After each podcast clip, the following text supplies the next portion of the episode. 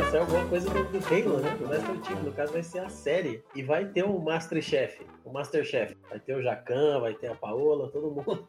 Vai ter o Master Chief na série do Halo. O Spielberg vai produzir. E parece que agora vai finalmente, né, cara? Porque aqui hoje a gente curte muito, né, já? Nossa, eu sou apaixonado. Pelo Halo. É no Showtime, não é? Showtime, é isso aí. É assim, uma coisa que me incomoda, eu já falei isso com o Jean, assim, no universo compartilhado do Halo, é que eles fazem, tudo que eles fazem relacionado aos jogos é para quem jogou os jogos. Então Verdade. nunca é uma adaptação, não é? É foda, isso. nunca é uma adaptação do jogo. É tipo assim, tem o jogo, o jogo tem uma história, aí o livro que tem é a história que vem antes do jogo. Aí o outro livro que sai é a história que vem depois. A história em quadrinho é uma treta que acontece paralela a um dos jogos. Que nem teve uma série que saiu já, né? Teve uma minissérie aqui. Só que era uma, era uma academia que treinava os caras pra ser. Ah, eu vi. Você lembra disso daí? Antes Ah, da. eu é, lembro dessa parada. é antes de acontecer a invasão, né? E termina quando Isso. acontece a invasão dos Covenant.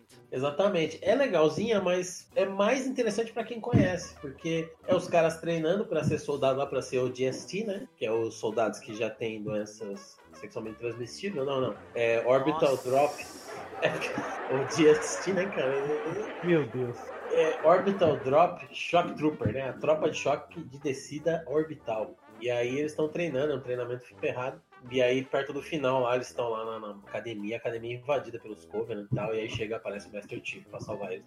E é muito louco porque eles colocaram um cara alto pra fazer o Master Chief e colocaram atores, todo o elenco é, são jovens e colocaram atores menores. O Master Chief parecer maior ainda. Então, quando ele aparece, ele é um cara grande pra caralho. E é muito louco, assim, só que ele só aparece no finalzinho, tá? No último capítulo. É legal, mas é sempre isso, sabe? Então, eu queria ver um negócio que adaptasse a história do Halo 1 mesmo, dele chegando lá no Halo e o caramba e tal. Tivesse os personagens, eu acho que ia ser bem legal. Eu curti a série, essa minissérie aí, mas eu fiquei esperando até a hora de aparecer o Master Chief, só que aparece e acaba. É é bem isso. Aí ni- ninguém que não conhece, né, vai falar, ah, o Master Chief, legal. Pra quem não conhece, tipo, foda-se É. mesmo, né? É só mais um soldado genérico de FPS. É verdade, é verdade, realmente. É, o maluco de armadura lá. Quem não conhece vai falar, esse é o cara do Doom? Verdade. Não é? Aí Verdade. chegou os, os nerdão, né? Não, ele é o Spartan, o último que não sei o que. Ah, É o Johnson de Race. 17, ele usa armadura Mjolnir. Ah, meu Deus, ele tem a cortana enfiada na, na cabeça, na nuca. Opa, na nuca. Na nuca, na nuca. Como diria o Faustão, mais do que nuca, meu. Sejam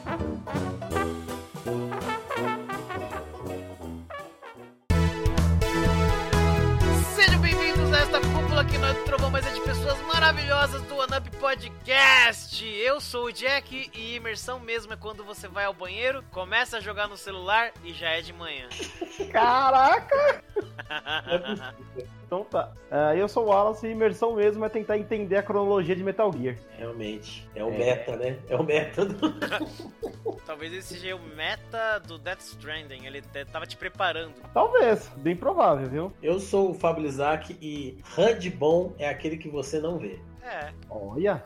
É, tá certo. Então tá, o papo de hoje é sobre imersão em games. Mas antes, vamos pros recadaios.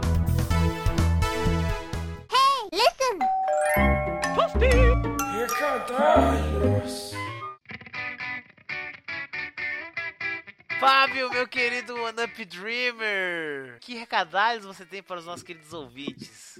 Eu tenho um recadalho para os nossos queridos ouvintes, que é, depois de um longo período de hiato aí, o meu canal está de volta lá no YouTube.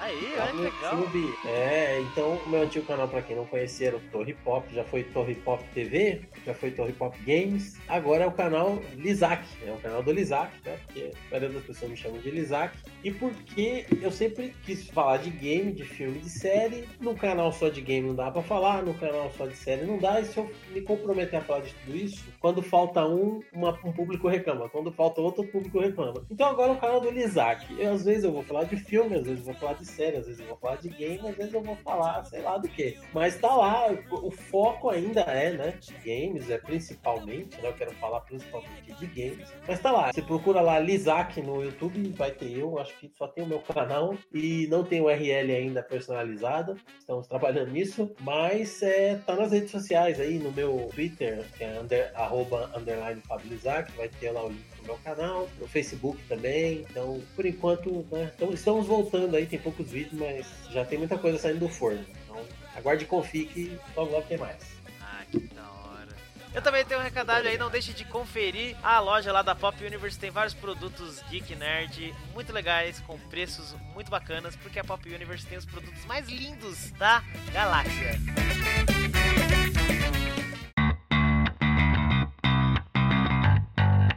gente vai falar daquela situação em que muitos aqui já viveram.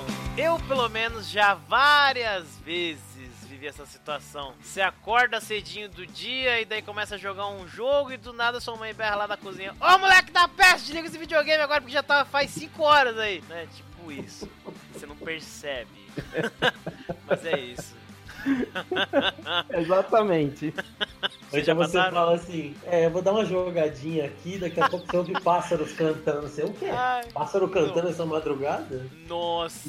É, né? Lá o sol, você... Ih, É aquela coisa, né? É só mais uma partida. é, só mais uma. Ah, eu vivi isso jogando Diablo Galpão, 2. Diablo 2 com o Felipe, com o Gabriel. Era lá em 2008, 2009, férias da primeira faculdade. Era uma pessoa sem preocupações, eu não tinha boleto. Daí eu ficava lá, tipo, das, vamos jogar, vamos, 10 e meia. Aí os caras iam dormir 3 da manhã. E eu, não, eu vou jogar só um pouquinho aqui. E eu, eu ouvi os pássaros realmente de manhã. Deu ruim. Então vamos lá, meus queridos. Antes de mais nada, vamos ver o que, que é imersão, né? Nesse contexto em que a gente vai ver aqui, imersão é a capacidade de um game de envolver o jogador ao ponto de que ele não seja lembrado de que aquilo que ele está jogando, né, aquilo que ele está vivenciando na hora é um jogo. Se essa imersão for bem trabalhada, o jogador fica totalmente dentro daquele mundo fictício que é parte do jogo e ele vai se tornar, por exemplo, né, um soldado num exército, um guerreiro numa milícia, um mago poderoso, um Spartan, né, que nem a gente tava conversando agora, e por aí vai, né? Os jogos têm várias ferramentas ou mecânicas, como a gente chama no contexto dos games, né, no desenvolvimento, que usam para levar os jogadores pro seu universo. Mas não é só isso, não. Não é necessariamente você se sentir um soldado num jogo de guerra que faz dele imersivo, não. A gente tem inúmeros fatores que podem desencadear essa imersão. Não sei se eu tô usando o termo correto aqui, né? De desencadear. Mas isso é o que eu entendi por imersão. Isso é uma ideia geral do que é imersão. É, eu, eu concordo. Eu, ia até falar que no caso, assim, né, é, não é nem que ele se que ele se esqueça, né, que o jogador se esqueça que tá jogando um jogo, porque ninguém se esquece, né, mas é de que ele não seja lembrado, né, o problema é que tem alguns Ah, jogos que eles né, lembram o tempo todo que você tá jogando um jogo. É a mesma coisa quando você tá lendo um livro, que é envolvente, você tá fazendo, ou quando você tá fazendo alguma atividade que é cotidiana, mas você tá divagando assim, você não presta atenção naquilo que você tá fazendo, a não ser o suficiente pra, tipo, descascar um legume, lavar uma louça, né, preparar uma refeição, então você tá envolvido naquele imerso, né? Tem uns orientais aí que discordam, né? Que até casam com figuras digitais. Ai, caraca. Será que. Não, esse pessoal não, não é possível, né? Olha, é possível porque eles fazem. É, Não, mas Então- será que o cara não tem a consciência de que aquilo é um jogo, é um treco digital, é um monte de linha de código e não uma pessoa? Não, isso ele tem. Só É que, que- aquela, aquele- aquela linha de código, aquele, aquele, esse boneco 2D, pra ele é a única coisa que, que, tipo, não trata ele mal igual qualquer outra pessoa trata fora de, tipo, no trabalho, né? Porque, principalmente no Japão, o cara que é otaku, né? Ele é tratado extremamente mal, como escória, tá ligado? Então, é, ele chega na casa dele, ele vai jogar, a primeira coisa que o jogo é, faz é tratar ele extremamente bem, né? Então, tem jogos feitos pra essas pessoas, inclusive, né? Então, de bonecas 2D que tratam o cara como se fosse um, um rei, sabe? Então, É o único que não se fala se fode aí, nerdão. é, exatamente. Exato. É a única pessoa no mundo que faz isso. Então, cara, pra ele é lucro, tá ligado? tipo isso. Eu acho que aí vai num nível filosófico que a gente não vai entrar aqui, mas tem muito mais a ver do você se apaixonar por uma coisa assim, né? Que você é correspondido. Apesar daquilo estar programado pra ser, corresponder você, você é correspondido. E aparentemente aquela coisa te ama e você acaba amando aquela coisa. E então tá errado. é tudo um negócio de ética, acredito eu, né? Também. Também. É, é- é profundo. Mas é, é também uma fuga da realidade muito grande, né? É um negócio É. muito. entrar pro mundo, talvez para o mundo virtual, né? Às vezes eu acho que não é nenhuma questão de mudar. Às vezes a pessoa pode ser uma pessoa com depressão, talvez. E daí não é fácil assim, você falar, ah, vou mudar, né? Tipo, a gente sabe disso, né? É complexo. Complexo num nível que eu não, não, não, sei se eu quero, ou se eu tenho o cacife para discutir isso. Não agora, De fato é complicado. Agro.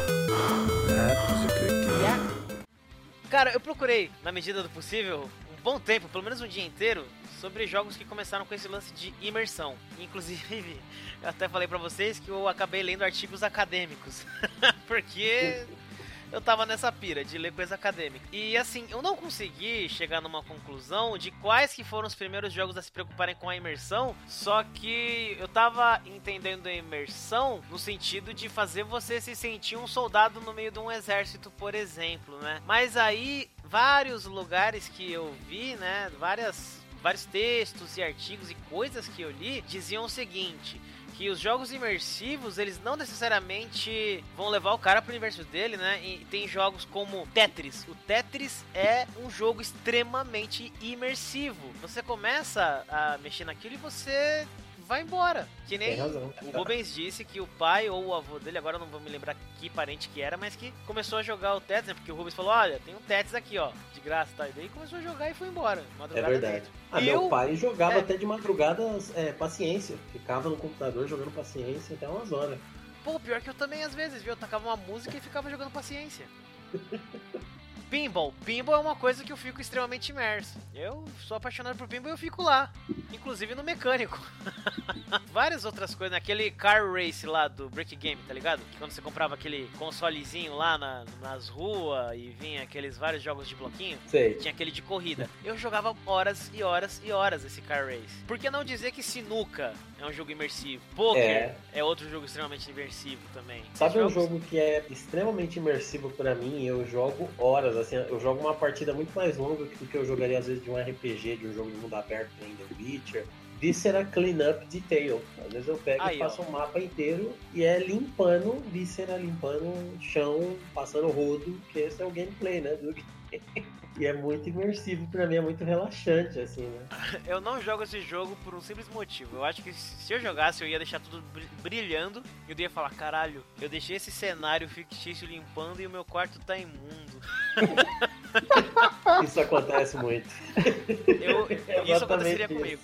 Oh, mas tem. Eu acho que a questão do Tetris é a mesma pegada que acontece com, por exemplo, Candy Crush, mano. Da galera que fica, por exemplo, é, esperando o tempo que vai demorar para recarregar a energia, né? É, não sei se hoje ele usa, ele continua usando energia, né, para você continuar jogando, né, as partidas, mas tinha gente que calculava exatamente, aí a pessoa acordava no meio da noite, assim, ah, ó, recuperou aqui, deixa eu gastar e jogava, né, a quantidade de. Nossa. De, de, de, de fases que ele podia, né? As tentativas e depois dormia, cara. E assim, é uma imersão muito grande. O jogo, o jogo consegue, saca? Então, é, eu, eu joguei um pouquinho de Candy Crush e realmente eu fiquei um bom tempo jogando e eu não notava, cara. Eu acho que ele, esses jogos são estilo Candy Crush, né? Tem, ainda tem um milhão, né? Tem um, um milhão 999 mil e 99 jogos assim, né? É, para mobile. E, cara, todos eles, a maioria do pessoal começa a jogar, fica muito tempo. É, é, eu acho estranho, mas depois de ter jogado eu comecei a entender um, por, um pouquinho do porquê, velho. Meu pai, ele parou de jogar paciência quando ele descobriu Candy Crush no celular. Aí, Trocou isso pelo outro. Trocou isso pelo outro. Caraca, mano.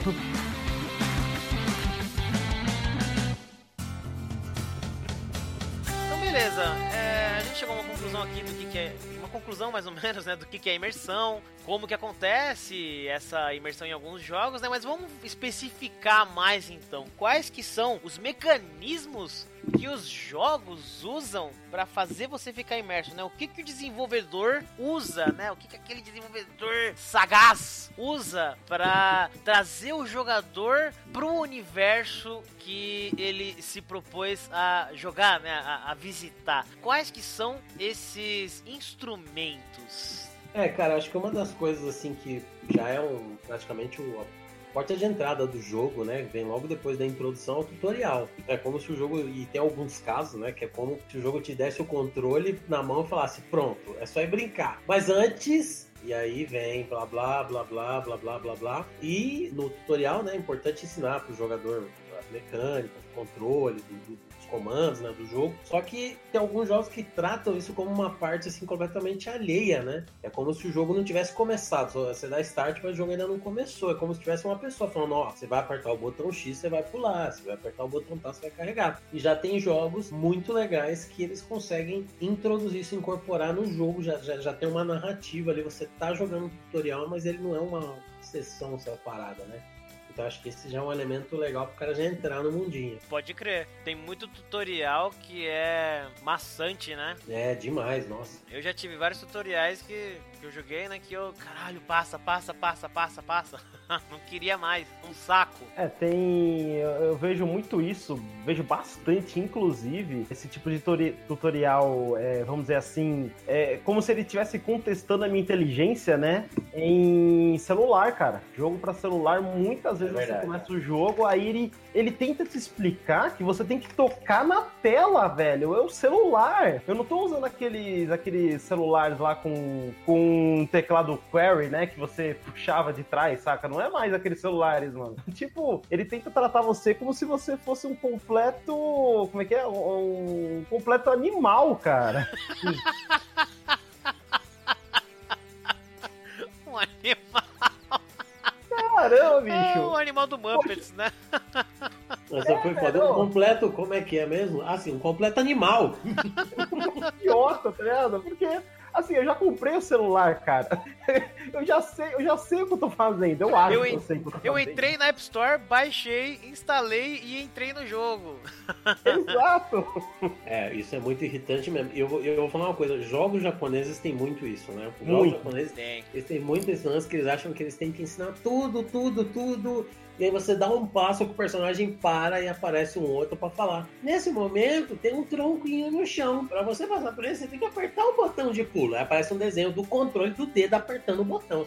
Caraca, mano. O cara acha que eu sou o quê, né?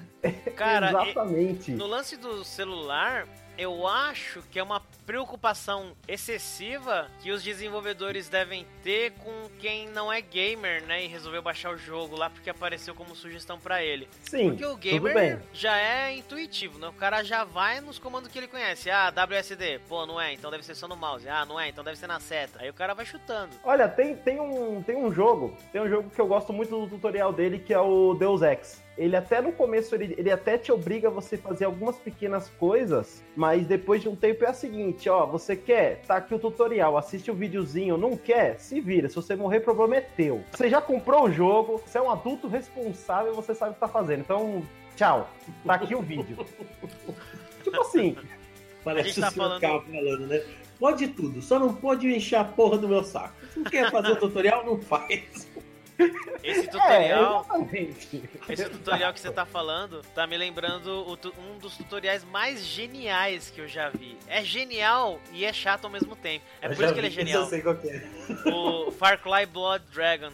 Porque Verdade. O, o personagem principal, né, que é o Rex, ele é um cara fodão, né? Um, Duke Nukem da vida, né? Aí... É, o estereótipo do, do action hero dos anos 80. Né? Isso, e daí. Aí você começa o jogo e o jogo vai te ensinando, ó, aperta tal coisa pra andar. Aí ele, sério, né? Agora aperta tal coisa pra se agachar. Ele, sério mesmo? Agora vira. Pronto, parabéns, você virou. Agora pula. E ele, ah, para. Ele vai ficando frustrado e xingando o jogo por ele ter que ficar fazendo essas ações básicas. É muito engraçado, cara.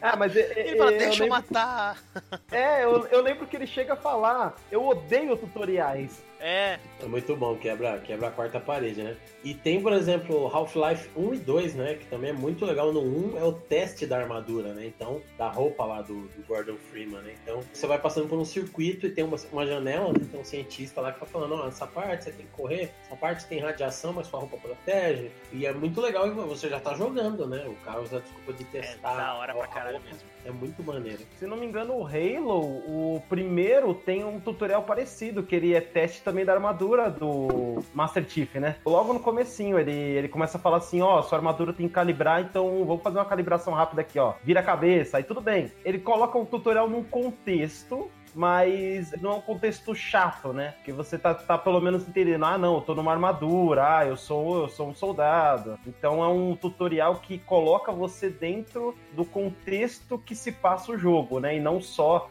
do tipo, olha, você não sabe o que é um analógico, né?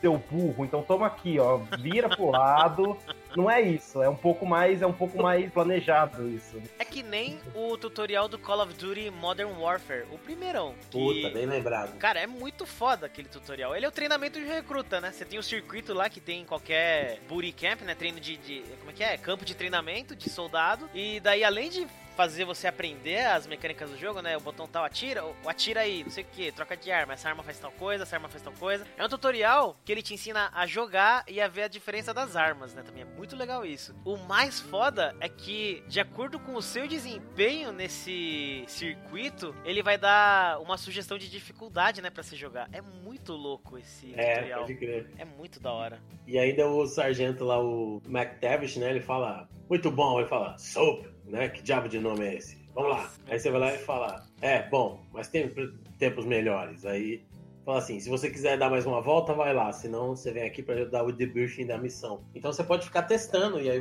você pode ficar fazendo aquele e, você acaba fazendo, né? Tem Sim. conquista. Então, tipo, é um tutorial fiz... que você fica jogando. É, é eu muito fiz bom. muito, é muito legal. ah, aquele jogo é foda. Ah, aquele jogo é muito da hora. Sabe um jogo que eu lembrei também que tem um tutorial que é genial? O jogo, ele não é tão bacana, você tem uns probleminhas de controle e tal. É o Matrix Path of Neo, que foi um Olha jogo aí. do Matrix que saiu, que você jogava com o Neo, né? Porque teve aquele Enter the Matrix, que você jogava com a personagem que era da Jada Pinkett Smith, né? Que é a esposa do Smith, que tava lá no filme, era um personagem coadjuvante no, no 2 e no 3, mas é, tinha esse lance meio Halo aí de, de projeto transmídia, de uma parte da história ser contada no jogo, outra no quadrinho, outra no desenho. E aí tinha uma parte que ela ia fazer uma parada, ela sumia do, do filme, e aí você ia ver o que ela ia fazer no jogo e tal, né? É, você e... falou muito mais disso aí no One Up 20 jogos de filmes, não é verdade? É verdade, eu sabia que tava me parecendo familiar. então, não precisa nem contextualizar. Quem quiser saber melhor, ouve lá que lá eu falo mais detalhado. Mas o legal é que o tutorial de, de tiro, para você aprender como é que é as mecânicas de tiro, é um tiroteio numa casa de chá, que é o começo do filme Fervura Máxima, né? Nossa, total, é muito legal. E o tutorial de luta é uma base subterrânea que o Neil entra com uma, uma, uma bandana amarrada na, na na testa, né? uma faixa, uma roupa tipo um kimono, e é a base subterrânea da Operação Dragão do Bruce Lee. É igualzinha. Tipo, você tem que passar agachado no lugar, igualzinho a hora que o Bruce Lee passa, tem uma sala de comando, os caras não mexendo no painel, ele passa agachado em frente à janela. É igualzinho, é muito legal. Tem um que eu acho engraçado que é do Mega Man X. É engraçado até porque tem um vídeo do Igor Raptor que ele explica sobre a genialidade desse tutorial. O jogo simplesmente te taca lá na fase. Não fala nada, não fala como que é o comando, nem nada. Tipo, aperta os botões, é isso. E dele vai colocando cada obstáculo para você ir superando e é para te ensinar a jogar. Tipo, primeiro você aparece lá e daí tá uma plataforma. Beleza, anda. Só isso. Beleza, você aprendeu que você vai para frente e pra trás. Aí tem um buraco. Ah, aprendeu que com um botão você vai pular. E dele coloca um inimigo na sua frente, um inimigo bem inofensivo até. E daí você vai aprender que com um botão você atira. É muito legal aquele esse tutorial, cara. Ele não te fala nada. É simplesmente tá aqui o jogo, joga. É, é isso. É intuitivo. Cara, é intuitivo pra caramba. É, esse, e, que é o, e, esse que é o exemplo, né? É muito legal, cara. E tem um outro que eu quero falar aqui, que é do Dark Souls. que é bom. Tipo, você aprende as noções básicas de movimentação, só isso. E daí, logo no fim da, da do comecinho do jogo, você tem que enfrentar lá o Asylum Demon, que é um capetão, né? Daí você aprende como que são as coisas no Dark Souls, né? Você vai morrer pra caralho. É um bom tutorial, não é ruim, é que é, é, é Dark Souls. É, é, muito legal. Mas é que assim, esse do Dark Souls tem uma pegada que é o seguinte: quando você nasce, vamos dizer assim, né, no jogo, por mais que você morra ali naquela área, você sempre tá perto de onde você morreu. Então é, é intuitivo você você falar assim, ah, então é só ir para aquele mesmo lugar, né, que eu prossigo, né? Então ele te dá algumas, né, alguns pequenos comandos, né, do que fazer, né? Ele fala, ah, você anda aqui, você bate, aqui você usa item e boa sorte, né? Mas você nunca tá fora de controle dentro do tutorial, vamos dizer assim, né? Aí você enfrenta o boss, saiu desse tutorial, dessa área segura, entre aspas, bem grandes, né? E aí sim, aí sim é, é, se vira. Se você morrer, você lá longe, você vai perder tudo, porque muito provavelmente você não vai conseguir chegar de volta, mas ah, o tutorial é. de todos os Dark Souls é, são assim, todos eles, até o, até o Bloodborne e até o Demon Souls. Demon Souls, lembrei. Você aprende que nem tudo que você mata. Aliás, é, que nem tudo que você mata volta, né? Tipo o mercador, o primeiro que aparece. Exatamente. do jeito mais. é não sei se é o jeito mais fácil ou difícil. eu matei ele e deu. Daí eu, ah, só voltar que ele tá vivo. Daí não tava. Eu, não! Só que não. Você comentou do Mega Man, Mega Man X, né? Tem o Super Mario Bros, né? Que se você pegar o comecinho, a primeira fase, ela é feita totalmente para te ensinar tudo que vai ter no jogo. Se você é parar é, exatamente, tem isso inclusive. É, o, o, eu tava falando, eu tava lembrando do Super Mario mesmo. Super exatamente, Mario. cara, porque você pega a, a, a, base do tutorial do Mega Man X é a primeira fase do Super Mario Bros, cara. Você tá no, no você começa no canto esquerdo da tela. Se você tentar ir para esquerda, a tela não anda. Então, então você vai para direita, porque para cima você não pode ir. Então, né? Você vai para a direita. Quando você chega à direita, a, a câmera anda, você encontra o primeiro inimigo. Que ele é, ele, é, ele é muito lerdo, ele é bobo, porque ele simplesmente bate numa numa parede e volta. Aí nisso você descobre que você pula, porque se você não apertar, você vai morrer. Então você vai revoltar e você, você vai voltar e você vai falar assim, pô, tem que ter algum botão. Aí você descobre que você pode ou pular por ele ou pular em cima dele. E a fase inteira do tutorial, a primeira fase, né, do Super Mario Bros. é inteira um, um dos melhores tutoriais que existem, assim. Se você estudar, assim, qualquer conceito de game design, tá lá Super Mario Bros. como tutorial, sabe, é, como começar uma primeira fase da maneira mais agradável possível vamos dizer assim. Intuitiva também, né? Intuitiva, é isso, intuitiva. Muito foda. Super Nintendo, né? É, é. Aliás, é. o Super Mario não, né? Nintendinho. Que também, né? Nintendo. Nintendo. Exatamente. Nintendo.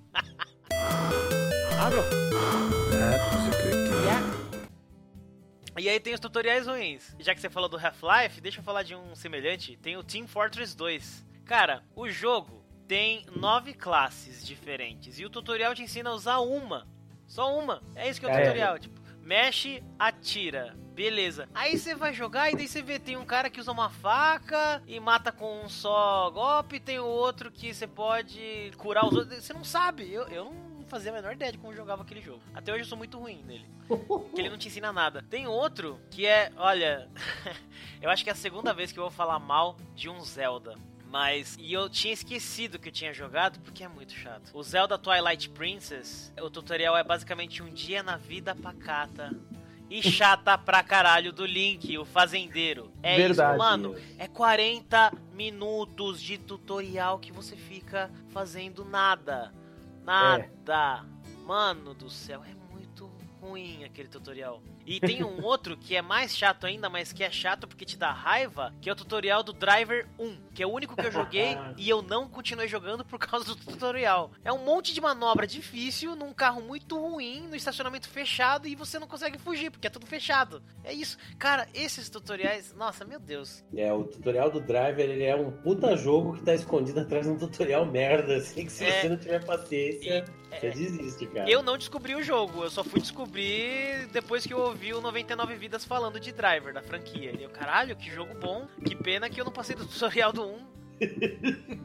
É, cara, realmente. O 2, se não me engano, ele não tem um tutorial tão ruim assim. Se não me engano, ele melhorou muito. Tanto é que o pessoal fala muito mais do Driver 2, né? Tanto é que tem umas, até umas cutscenes mais legais e tal, mas o pessoal fala muito mais do 2 do que do 1, um, cara. É, eu nem sabia que tinha história, Driver. Tem, Pô, tem. Até tem. ouvi o 99 Vidas. O 2 ele se passa em Cuba e no Rio, e é na década de 70. É muito louco, né? No Rio de Janeiro. É muito animal. Ah, a história é animal. Eu ouvi o Bruno Carvalho falando, oh, caralho, que foda. É, é só por isso que eu Como sei. Como assim tem história? É. é errado. É, é do caralho. Não, cara, eu, eu tinha notado também o driver aqui, porque realmente eu me lembro que foi um jogo que eu peguei assim na terceira vez que eu falei, olha, se eu não conseguir passar essa porcaria, eu não vou jogar esse jogo, vou falar que é legal. Aí eu passei, né? Que é você tem que ficar, você tem que dar ré, dar um 360, ficar andando em zigue-zague entre as colunas, né? Do estacionamento, muito chato. Tem um que é o oposto, né? Não dá nem pra acreditar que é o mesmo cara, né? Que é o Mighty Number 9, que é do mesmo do criador do Mega Man, né? Porque o começo do Mighty Number 9 é aquilo: você começa a andar, aparece uma personagem, Mighty, você precisa nos ajudar, não sei o quê. Pra prosseguir adiante, move o direcional pra direita. Aí você, caraca, beleza. Aí você vai, Aí aparece inimigo, ai, Might, é um inimigo. Pra, pra derrotá-lo você tem que disparar, aperte o botão X pra disparar. E cara, e vai assim, você não consegue fazer nada. Tem um buraco, ai, você precisa apertar o botão A pra pular.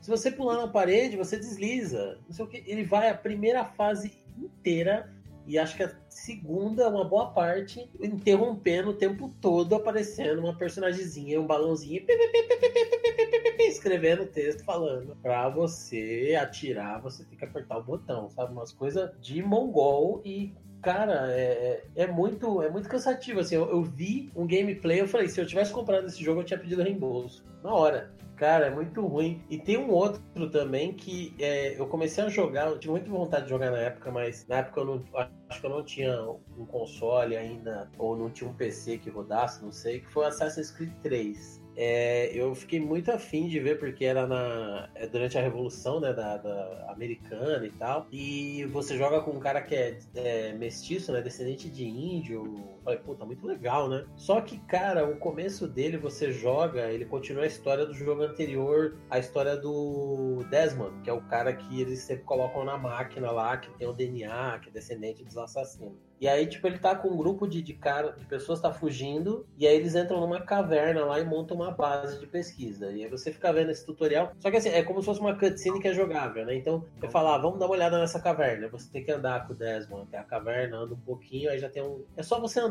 tipo, não tem diferença nenhuma se você fosse assistir. Ele anda e fala, pô, é aqui, vamos entrar. Aí ele vai lá e acha uma passagem secreta. Aí abre uma porta, Beleza, é uma caverna lá. Nossa, você sabia? Aí os caras montam uma base. Aí você anda um pouquinho, aí, aí tipo, você pode já jogar dentro da, dessa caverna, né? E você andar e tal. Só que não tem muito o que você fazer. Você pode andar e conversar com os NPC ali, mas eles só ficam, tá ligado? Papinho, small talk. Fica só jogando conversa fora e só vai começar mesmo quando você sentar no, no lá na máquina. Aí beleza, começa a pegar a memória dele, aí vem um cara britânico que tá indo pra América. Aí começa o cara lá na Inglaterra Aí ele vai assassinar alguém numa peça de teatro, aí pelo menos tem um pouquinho de ação. Você vai escalando os lugares, aí vai falando, pra você pular, faz isso, não sei o que, não sei o que. Beleza, ele vai lá até o camarote do cara, mata o cara, aí você foge do teatro, vai todo mundo saindo, aí volta pro presente. Aí você tem que fazer mais um negócio com o Desmond, aí você entra de novo. Aí você vai jogar de novo com o cara, vai ter a viagem dele pra América, para chegar na América e comer uma Índia,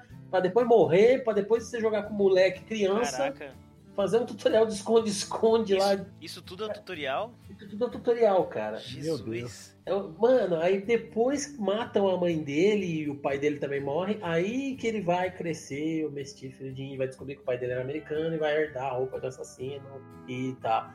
Puta, cara, é muito longo, velho. É muito chato. E fica intercalando ainda entre coisas. E tem horas que você só, só fica andando, sabe? Tem uma hora que você tem que ficar só andando, tá, tá sincronizando ânimos. Aí já aparece já o corpo desse cara aí, que é o pai, né? Do, do, do Connor, que é o, o assassino do 3. E aí você vai andando assim, andando no, naquele limbo e aí começa a carregar o cenário, né? Aí aparece ele andando, chegando até um cais lá, que é o, vai pegar o barco que vai pra América é muito chato. É, até carregar essa ânimo, você já perdeu o ânimo, né, de jogar. é, exatamente. Tem um também bem ruinzinho, que eu joguei faz uns dias aí, que na verdade eu fiquei bem animado quando saiu e eu, eu desisti do jogo realmente por conta do tutorial. Foi o Final Fantasy Awakening. Ele é como se fosse um spin-off do Final Fantasy Type Zero, né? Que é aquele do do PSP, se não me engano, que depois teve um remake para PC e PS4, se não me engano, né? E, cara, ele é pra celular, né? Então caiu naquilo que eu falei mais cedo, que foi o jogo te trata como se fosse um usuário extremamente comum, um cara que não sabe apertar o botão, o dedo na tela, saca? Então ele fica, olha, você tem inimigos Ataque eles. Como você ataca eles? Ah, você tem botões que, que usam magias, né? Porque eu tinha escolhido uma maguinha, né, do começo, né? Senão teria aparecido as arminhas do personagem, né? Aí, ah, olha aqui, você consegue acertar um ataque de gelo. E aí eu fiquei assim, mano, eu sei, cara. Tá escrito que o ataque é de gelo. Eu sei que eu vou tacar gelo na pessoa, tá ligado? Tipo, eu, eu, não sou idiota. Era muito mais fácil colocar assim: aperta aqui e ataca. Tipo, simplesmente piscando, mas não simplesmente parar o jogo, porque assim, você tá andando, você começa a andar. Aí o jogo para para simplesmente escrever na tela que você aperta um botão que tá piscando na tela que você usa aquilo para atacar. Aí eu falo, não, não precisava parar o jogo, eu podia simplesmente continuar, deixava que eu apanhasse pros inimigos no começo, eu não teria problema. Porque eu ia aprender que eu teria que revidar. Não, eu, eu, fui tratado como alguém que não sabia ler, não sabe tocar na tela. E aí eu falei, olha, por mais que eu goste de Final Fantasy, eu não vou jogar esse negócio. Eu desisti. É, é um negócio que ofende a inteligência, né, cara? Você começa a falar, pelo amor de Deus, tá me tirando. É, não, e, e, também, além disso, colocar um boss que é, é, é extremamente banal, sabe? Ele coloca um chefe, sabe? É, coloca um, uma máquina gigante na tela, aí você fala, caraca, isso aqui vai ser uma batalha legal. Você dá três magia, mata o bicho. Aí você, peraí, eu não aprendi que os boss, que os, que os chefes do jogo são difíceis. Eu aprendi então que eu vou matar todos fácil assim? Você não tá me ensinando a real, real da parada. Você tá me ensinando então que, que qualquer coisa que eu encontrar eu vou dar três magia e acabar. Mas não é assim que acontece, né? Eu espero. Se, se for assim, meu Deus, o jogo é muito ruim mesmo, cara. É aí que tá a diferença entre isso e um Dark Souls, né? Ele te ensina que você vai morrer. E de novo, e de novo, e de, E novo, de novo. e de novo.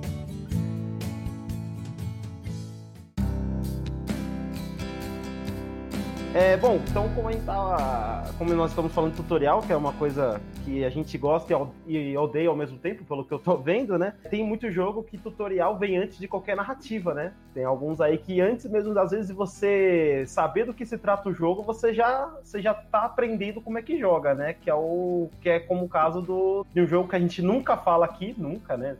Nunca citou e nunca vai citar, que é o Metal Gear, né? O Metal Gear Solid do, Play- do PS1. Ele tá fora do jogo até, né? É uma opção à parte ali, né? O tutorial. Exatamente. E eu, é mais engraçado que na época eu não, eu não me dei conta, mas o, o, o tutorial do Metal Gear se chama VR Mission, cara. Então, tipo, é um tutorial de realidade virtual. É uma coisa que na época eu, ah, tá bom, tá bom, tá. Como, como é que joga? É assim, tá bom, beleza. Aí só um tempo depois que eu falei, caraca, mano, peraí, peraí. É VR, velho. tipo, É. eles estão jogando uma simulação. Exatamente, ele tira até sarro né, no começo que durante o jogo falam que os soldados que estão lá em Shadow Moses são, tem horas de treinamento em VR, e aí tem uma hora que ele fala uma parada tipo assim, ah, não tenho, eu tenho treinamento no, campo mesmo, tá? No campo de batalha. Essas porra de videogame dessa molecada, não. Tipo, tipo um negócio assim, né? Exatamente, Joguei cara. ao caralho. Que mané óculos, o quê? Aqui é realidade, aqui é bala mesmo. Mas, bom, é, aí depois, depois que você faz esse tutorial muito legal, você entra, aí você entra de fato na narrativa do jogo, né? Que eu acho que é uma das coisas, é uma das principais coisas, assim, pelo menos. Não, eu acredito que, né? Da, da- todo mundo concorda, né? Que uma boa narrativa coloca você muito bem dentro de um jogo, né? Imerge você bem dentro daquela, daquele contexto que o jogo quer te passar. Eu discordo. Você discorda? Ah, é, só- mesmo? é, É? só- é que É você falou, mesmo? todo mundo aqui concorda. Ah, você concorda assim, cala a boca. Não, mas e o Tetris? Você fica imerso. É mesmo, é? Cadê a narrativa? A narrativa do, do cubo, do, do cubinho, da, da coisinha lá que vai girando. Que? Tem uma narrativa. Tem uma narrativa, entendeu? É, ele também, também. Cada um tem sua cor, entendeu? É Narrativa individualidade. do cubo. É, o Fábio pegou a mesma coisa aqui. Não, mas não, beleza, eu concordo, beleza. Tem jogo que não precisa da narrativa, mas uma narrativa boa num jogo, ela com certeza contribui, né? Porque não é só cutscene, não é só o videozinho, conversa. É o, o jeito de jogar, né? O jeito que você joga o jogo pra você ficar imerso naquela porra, né? O PT, o Silent Hills lá. É tipo, se mexe aí e vai. E aí você vai jogando. E o jeito dele jogar, não aparece as coisas pra se apertar, nada, você vai indo. E isso é muito maneiro. É, na verdade, ele não te ensina nada de nada. Nada das É. coisas que você, tem que, que você tem que fazer, ele vai te falar em nenhum momento. Você vai ter que se virar. Desde o momento, desde aquela parte que você pode cantar, né? A musiquinha de Niná pro bebê, pra você encontrar um encontrar uma passagem, né? Que tem, se você ligar o Nossa, microfone. nem sabia disso. Tem, cara, é absurdo. Que então, bizarro. Se você quanto você mesmo jogador. É isso? é você cantar no microfone. Puta merda. Caraca. Não sabia Então, disso. quem, quem descobriu isso foi um foi, foi o Coyote, né? Colega, colega nosso aí, o Lincoln, né? Descobriu essa parada aí, cara. Então é, é absurdo, assim. Então, o que o jogo não te fala, sabe? Caraca, tinha que ser o Kojima mesmo, né? Junto com o Del Toro ainda, nossa, só bizarrice. Drogado, né, velho? E o senhorito, né? E o senhorito, John de Ito. É, falando de narrativa, né, de coisas assim. Um jogo que, né, novamente falando de Kojima aí, que também já começa de uma forma angustiante e imersiva, é o Metal Gear Solid 5, né, o Phantom Pain. O jogo começa com você no hospital lá, se rastejando, Então o pessoal tinha um GIF que fazia, né? O Snake tentando levantar, se ele caindo, eu escrevia Coop 2, né? Que é aquele jogo que você tem que controlar um cara, né? Que é só com as teclas aqui, WAP, né? Você tem que controlar as pernas, vocês já viram?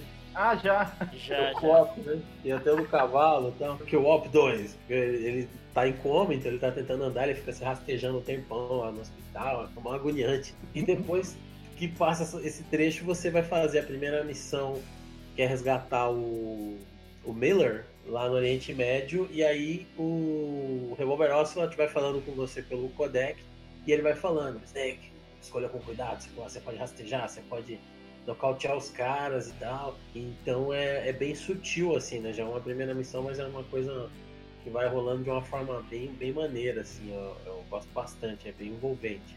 É, e, e, e mesmo essa parte, ela contribui pra narrativa do jogo também. É verdade. Não é só uma primeira fase, é você ser apresentado a personagens, você entender que você tá dentro de um contexto de guerra ali, então você vai encontrar soldados, você vai. Ele tenta te mostrar coisas que você vai ter durante o jogo, né? Então a gente tem quase uma mescla de tutorial com um início de, na- de narrativa. É, vocês estão falando de jogos que vão mostrando coisas pra vocês, e daí eu só consigo lembrar de o Journey, o Hotline Miami, o Everyday the Same Dream e o Ephemerid. Os quatro, eles não falam nada, você só vai jogando e as coisas vão acontecendo, vão fluindo e você vai entendendo a história, a narrativa do negócio jogando. É muito legal, cara. Ninguém chega e fala pra você. Quer dizer, no Hotline Miami mais ou menos, né? Mais ou menos, é. Mas mesmo assim, você vai jogando e daí você vai, caramba, olha só, né? Porque Hotline Miami eu fiquei perdidinho até o final. Aí eu, ah, tá. Nossa, eu também. Eu fiquei perdidinho até entrar no YouTube e achar um vídeo que me explicasse. É, é. Mas o. o- Zerou pelo YouTube. É, realmente não foi um, um- um exemplo muito feliz, mas o Journey, o Ephemerid e o Everyday the Same Dream, eles são maravilhosos no que eles se propõem. Eles contam uma história e é só você jogando e você vai aprendendo a história. E o Journey faz isso até de um jeito melhor, porque às vezes você encontra pinturas e tal, né? Então ele ainda tem esse lance de mostrar pra você, meio que falar, não, não com palavras escritas e nem faladas, né? Mas tá lá. Os outros dois não, eles vai jogando e vai vendo o que acontece aí. É muito É legal. bem intuitivo, né? É. É uma no Everyday experiência, the Same Dream é, é genial, porque, assim, o jogo, ele te mostra, ele, ele não te mostra, na verdade, mas ele insinua o jeito de você jogar. E você vai jogando, jogando, jogando, jogando. Só na hora que você está, você esgotou tudo aquilo, você, e, e que tem tudo a ver com o tema do jogo, que já tá ficando maçante, você vai tentar ver se tem alguma coisa a mais pra fazer naquele jogo. E na hora que você tenta, você descobre, você...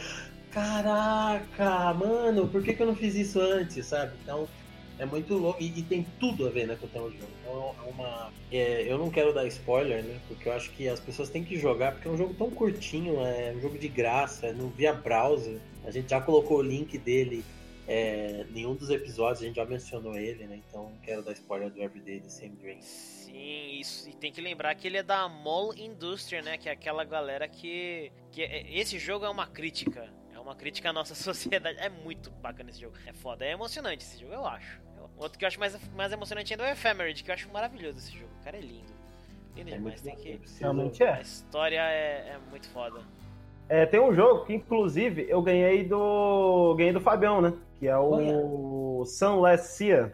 Uh, que é um jogo que tem fortes influências, né, a Cthulhu Mythos, né, e Edgar Allan Poe, né, e é um jogo totalmente, assim, ele- não, não vou falar, tá, não vou falar que ele não te entrega as coisas escritas, ele te entrega, você tem um jornalzinho, né, mas, assim, é, você não quer ler? Você não quer ler? Tudo bem, você pode pegar seu barquinho, né, porque a- no, no jogo você é um capitão, né, de um navio, e você junta uma tripulação e vai explorar o, vai explorar o mundo. E aí, você vai por aí lendo o que as pessoas estão falando pra você. É, é um jogo totalmente é, quase texto, vamos dizer assim. Você tem uns combates com barco, mas você vai ler, ler, ler pra caramba. E você pode simplesmente não ler nada e simplesmente pela exploração do jogo você entender o contexto das coisas. Então, você chega numa ilha, a ilha ela tem todo um design diferente das outras ilhas. Aí você começa a olhar tem bichos ao redor que são totalmente diferentes. Então, você começa a emergir no jogo por exploração, simplesmente porque você,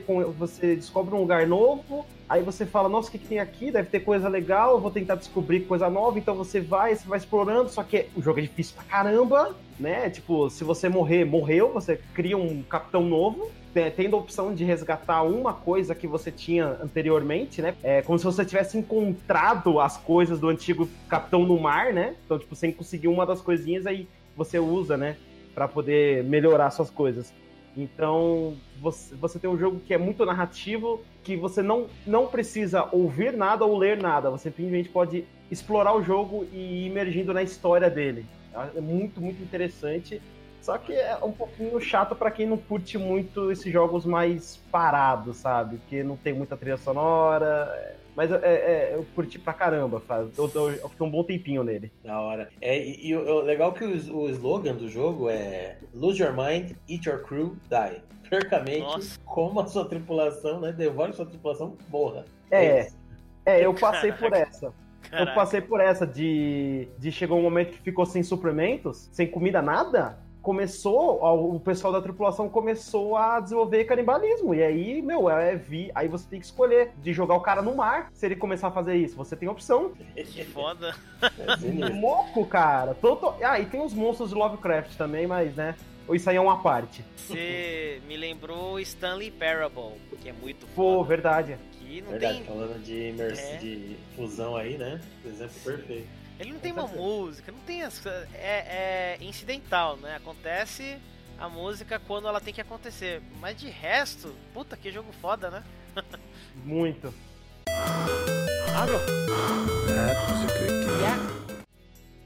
É legal isso daí que o Jean falou quando o jogo ele te faz jogar em vez de te falar, porque, por exemplo, livro, filme, é, o legal é você olhar o personagem e falar, puta, o cara tá triste, o cara tá revoltado, o cara tá arrependido, né? E então assim, no jogo, você tem que passar isso pro jogador através de ações. E como o jogador, ele é o a força motriz ali que, que ele, ele, ele guia, né, a trama, você precisa fazer ele sentir. Então, tem jogos que são poucos, é, é, é, complexo, mas assim, quando o cara consegue fazer isso, você jogar em vez dele te falar, de mostrar uma cutscene, eu acho que é genial. E tem alguns momentos que ficaram marcados para mim nesse sentido. Um deles é no, no Half-Life 2. Você precisa girar uma roda, uma engrenagem, para abrir uma grade. E você precisa abrir aquela grade para você sair de um lugar. E aí o, o Gordon, né? Ele, ele tá em frente a uma janela, então para você se posicionar, você segurar o botão para ele é, girar essa roda aí, essa, essa manivela ele fica. A câmera fica diferente pra janela, você fica diferente pra uma janela, e da janela dá pra você ver a grade, que é para abrir pra, pra garota lá né, atravessar. E aí, conforme ele vai abrindo a grade, vai aparecendo soldados. Só que ele precisa abrir, né? Pra menina passar. Então ele vai abrindo e os caras vão atirando. E vai atirando e vai trincando o vidro, você fica abrindo ali. E é muito tenso, porque parece uma cantina, mas é em tempo real, é você jogando esse momento assim foi bem tenso para mim, foi uma coisa que eu achei muito legal. E tem um outro lance que eu achei genial, que é do Mafia 2, mas é o cara que você joga, ele vem da guerra e aí é, ele não consegue arranjar emprego. E aí tem um primo dele que é pilantra e oferece emprego para ele e você tem a opção de escolher carregar caixa lá na doca ou arranjar um esquema com o cara. Se você escolhe carregar caixa na doca, você vai carregar caixa mesmo com o personagem. Ele pega a caixa pesada, ele anda devagar, Aí você põe uma caixa, você volta lá, pega outra caixa. Então você trabalha de verdade. E aí, se você conseguir terminar a hora de, de trabalho que tem um período, você ganha uma merrequinha. Aí, tipo, você tem a opção no dia seguinte de ir lá, falar com o seu primo ou continuar trabalhando. Aí se você vai lá, você trabalha mais um dia. Chega uma hora que você não aguenta, né? Você vai partir pro crime. Então, quer dizer, é muito interessante de mostrar assim, o cara era ex-militar, o cara veio da guerra, o cara foi lutar, as oportunidades que dão pro cara são umas oportunidades de merda, então o cara cai pro crime, sabe? Então é uma forma muito interessante de mostrar como o crime é sedutor para aqueles que a gente que não tem oportunidade, né? E não, não, isso não mostra através de uma cutscene, mostra através de fazer você jogar. Isso daí é muito, muito genial, cara. Tem o, o, Dead Space também, que eu gosto muito. Eu acho a narrativa dele muito boa. Que você sente tenso, né? Preso naquele lugar. A luz que fica girando quando o lugar. Quando vai aparecer os necromorph, né? E tá em quarentena no lugar, fecha tudo. E daí você se sente claustrofóbico ali, né? Com aquele bicho desengonçado vindo pra cima de você. E até quando o Isaac ele vai dar o golpe final, né? Que é pisar em cima do bicho para matar ele de vez. Você ouve o grito dele. Isso pra mim, né? Eu pelo menos senti isso, eu acho que era a intenção dos caras. Você ouve os gritos dele e você sente o desespero do cara, realmente. É, é Porque verdade. Ele tá sozinho numa nave gigante e esperando que a esposa, a mulher que ele ama, esteja viva e num lugar cheio de bicho feio, zumbi, que quer comer você vivo. Né? Muito louco. E o único jeito é você esquartejar, né? Então é um grito de horror, é. né? Um... Ah, pá! É. Aí vai aquele barulho de magalhando, assim, é muito foda. É muito foda. Já que eu falei do Dead Space, tem o Fear também, que ele te faz sentir assim, tenso, né? Também a cada esquina você não sabe o que vai acontecer, a música vai subindo, subindo, subindo e de repente ela para. E daí você acha que vai vir um susto, mas não vem nada, e daí você fica nessa sensação, e daí você vai vendo os flashes, né? Né? Do cara lá falando na sua cabeça e tal. É muito foda, é muito legal. Você realmente se sente, né? Na pele do soldado indo atrás do, do, do bicho lá, né? Da alma. Com certeza. E, e, daí tem dois que agora eu percebi que usam a mesma coisa, né? Um deles eu já ia falar que é o Valiant Hearts, que ele faz tudo de maneira magistral e verdade. você fica tão envolvido naquilo, porque, primeiro, você sabe que é sobre um fato que aconteceu de verdade, né? A Primeira Guerra. E eu chorei no fim daquele jogo, porque, meu Deus, é um final muito, muito emocionante. E ele tem um narrador né, que ele vai contando a história de cada um dos personagens do Valiant Hearts, do mesmo jeito que o Bastion tem e te toca, né? De uma maneira Boa, muito legal. Que ele vai falando. Assim, no Valiant Hearts nem tanto, né? Mas o narrador do Bastion ele vai falando. Então o menino pegou a arma e ele começou a bater. E ele percebeu que aquilo não tinha sentido. E umas coisas assim, é muito legal. E você vai se sentindo dentro daquilo. É... Você é um espectador e ao mesmo tempo você não é. É, é, é, louco, é muito legal. Quando você morre, ele fala, não, não foi assim que aconteceu. É, é muito legal, é muito, é muito lindo. Proper story is supposed to start at the beginning. Ain't so simple with this one. Now here's a kid whose whole world got all twisted, leaving him stranded on a rock in the sky. He gets up, sets off for the bastion, where everyone agreed to go in case of trouble. Ground forms up under his feet as it pointing the way. He don't stop to wonder why. And then he falls to his death. I'm just fooling. Me lembrei de um trecho. É um jogo que é tido assim muito como um jogo de brucutu de cerebrado, mas ele tem um lore bacana e que é contado assim de forma através de diálogos também rápidos que demonstram assim que é o cada personagem, muito legal. Que é o Gears of War, porque no começo o Marcos ele tá na prisão e aí o Dom, né, que é o brother dele, vem tirar ele da prisão, tal, fala que ele recebeu perdão porque os os loucos, que é os monstros lá que saem do chão, estão invadindo tudo, estão invadindo a prisão, já derrubaram a parte, estão soltando os, os, os, prisioneiros, então os caras vão morrer nas celas lá. E aí tiram ele e tal. Quando ele sai, ele descobre que também é pra fazer uma missão lá que é até meio suicida, entrar debaixo da tela no, no, no covil dos loucos. Mas tem uma hora que eles estão passando por um lugar que é a Casa do Soberano, House of Sovereign que era onde ficava ali, vamos dizer, os membros do governo daquele lugar. Né? E aí o líder do esquadrão que eles estão é um cara que até depois morre aí durante o jogo, aí o Marcos que acaba virando o, líder do esquadrão. Eles passam pelo lugar, aí o líder do esquadrão fala: esse costumava ser um lugar bonito, tem muita história aqui. Aí o Marcos fala: um monte de mentiras também. Aí o, esse cara, esse líder do esquadrão fala: você tem muita cara de pau, né, soldado? Eu sei sobre o seu julgamento. Aí o Dom, que é o cara que tira ele da cadeia, fala assim: o julgamento dele foi uma fraude, senhor. Tá e é tipo, é só um diálogozinho, aí você entende que ali era um no lugar do soberano, que o, o Marcos estava na prisão porque ele fez alguma parada, mas que incriminaram ele, né? Que o julgamento dele foi uma, uma fraude. Você vai descobrir lá no terceiro jogo, que foi porque ele estava num combate, ele abandonou para ir salvar o pai dele, porque os loucos estavam invadindo a casa dele, lá do pai dele, ele foi lá e tal. E ele foi acusado de traição, por isso que ele foi preso, tá? E é muito louco, porque você chega lá e, e é um momento, como o Gears of War tiroteio, tiroteio, ele é intercalado, né? Tem um tiroteio com um momento mais de contemplação, de você andar por aquele mundo destruído e olhar e os caras falar Nossa, eu costumava ter pesadelo quando era criança, sonhar com esses loucos saindo do chão. O outro fala, eu tenho até hoje, tá ligado? É muito foda. Aí você chega num lugar, já começa tiroteio lá e pá. E é uns caras brucutuzão. É, é, a mesma, é a mesma coisa que eu falo, por isso que o filme do Predador não dá certo, a versão 1 deu. Por quê? é uns caras brucutuzão e os caras mostrando uma certa fragilidade, um certo receio daqueles monstros, daquela ameaça. Que é o que você vê no Predador 1. Os caras puta monstrão, de repente os caras começam a morrer, morrer, que nem mosca na floresta. Te dá medo daquele monstro, te dá poder para aquele monstro, né? As outras continuações ninguém conseguiu fazer isso. O Gears of War é a mesma coisa, eles conseguem mostrar isso aí entre um intervalo, entre um combate e outro, nesses momentos aí. Esse momento começa, consegue mostrar que é um mundo decadente, que já teve um uma glória do passado e, e dar um pouquinho de história do background do Marcos também.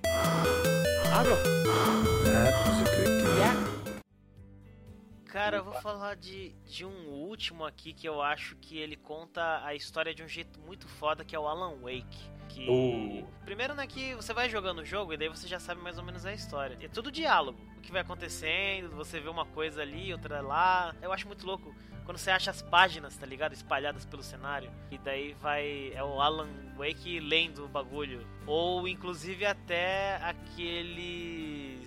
Além do mundo da imaginação lá do, do, do Alan Wake, tá ligado? Era o. Aquele programa de TV. Night, Era Night, Night Spring. Night Spring. Cara, e as músicas, porque toda a trilha sonora inteira do jogo é sensacional e a trilha sonora ela tem um motivo, ela tem um significado. Toda a trilha sonora, aliás, a trilha sonora inteira do jogo tem um significado. As letras têm um significado pro jogo. É, é muito é verdade. foda. É, na matéria de narrativa, não é que é incrível. E é legal que tem página que você encontra que narra, tipo, um momento assim dele andando no meio de um lugar e aparecendo um cara com um machado no escuro. Aí daqui a pouco você vai andando um pouquinho mais no jogo, você encontra o lugar. Aí você fala, puta, vai aparecer o cara com machado. Agora não! É. É, e o legal é que normalmente você fala, ah, beleza, eu já sei o que vai acontecer, eu vou matar o cara. Mas não, você é um escritor, você tem uma lanterna. O que, que você vai fazer? É. Corre! é muito legal na verdade, assim, o que eu queria falar não é bem sobre um jogo, é um gênero, né? Um tipo de jogo que eu acho que ele pode ser muito imersivo ou ele pode falhar miseravelmente se as pessoas não cooperarem, né, entre si, que é o RPG de mesa, né? Você pegar, você tem, né, quem joga RPG de mesa sabe muito bem, né? Que acontece quando, por exemplo, você vai jogar, são duas horas da manhã, metade do pessoal tá com sono e simplesmente eles estão jogando dado sem nem ver o que tá fazendo. Simplesmente, ah, é sua vez. O cara pega e arremessa o dado na mesa. Tipo. Mas eu nem falei o que aconteceu, né, cara? Foda-se, eu já joguei. É, exatamente. Só que tem. Só que tem, tem situações que isso acontece quando tá cedo, quando tá todo mundo, né? Vamos dizer assim, acordado, né? Então, é, isso quebra a imersão. Então, RPG de mesa é um, é um, jogo que pode ser muito, mas muito imersivo, com o mestre narrando as coisas e as pessoas imaginando e, e tipo, e pensando em, em o que elas vão fazer, e pode assim ser uma coisa muito épica, ou pode falhar muito, mas muito mesmo, com o mestre falando uma coisa, ninguém entendendo nada, aí o cara falando uma quer fazer uma coisa, aí tipo, ah, eu, eu arrasto a cadeira, aí o mestre, mas não tem cadeira na sala. Não, mas você falou que é uma sala, tem que ter cadeira, sabe? Entra umas situações dessa. É, então, no, no, caso do RPG de mesa, assim, eu sou apaixonado por RPG de mesa. É, eu joguei por muitos anos, mestrei por outros anos também, mas assim, no RPG de mesa ok, como jogador depende muito de você aceitar, né, aquilo, ficar imerso ali, você ter uma criatividade, né, você tem que ter criatividade e imaginação, mas também depende muito, muito, mas pra caramba do mestre, cara. É, Se o mestre não conseguir te levar para aquilo lá, te vender aquela ideia, te descrever aquilo, porque é só falando. É, vamos, vamos pegar o caso. E tem mestre que ele quer que ele quer levar a história para um lado e aí o jogador achou Sim. uma solução, né, que nem ele falou. Ah, pega uma cadeira, só que o mestre não tinha, não, mas não tem cadeira. Acho que, que tem, pô. É uma, uma sala de jantar. Já né? me aconteceu isso. Já me aconteceu isso e eu sempre planejei as minhas aventuras para ter as outras opções, né? O que, que aconteceria se o jogador não quisesse fazer isso e tentasse de outro jeito, né? Aí eu bolava alguns mecanismos para o jogador não saber que no fim das contas ele fez um negócio que ele achou que ele estava quebrando o meu jogo, mas no fim o resultado foi o que eu queria sabe? Eu conseguia fazer o cara fazer o que eu tinha planejado de um jeito ou de outro. É, às vezes ele percebia, às vezes não. Tipo, ah, vocês têm que visitar o castelo de não sei o que. Ah, beleza, a gente vai virar aqui pra esquerda. Não, mas o caminho é reto. Não, a gente quer ir. Beleza, então. Vocês vão andando e vocês encontram uma trilha. Ah, a gente vai seguir.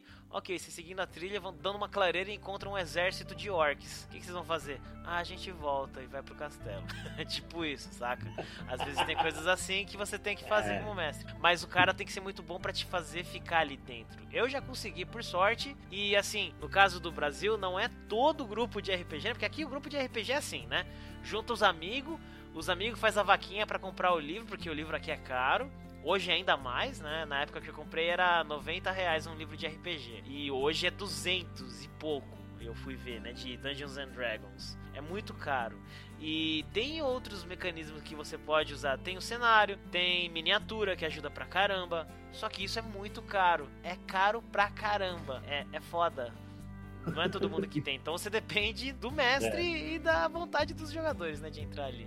É, eu cheguei a. Esses dias eu tava vendo, tava, tava ouvindo um- uma galera conversando tudo, aí teve um pessoal que citou um. um- um- assim, é, é só um nome que colocaram, né, pra poder exemplificar que é tipo.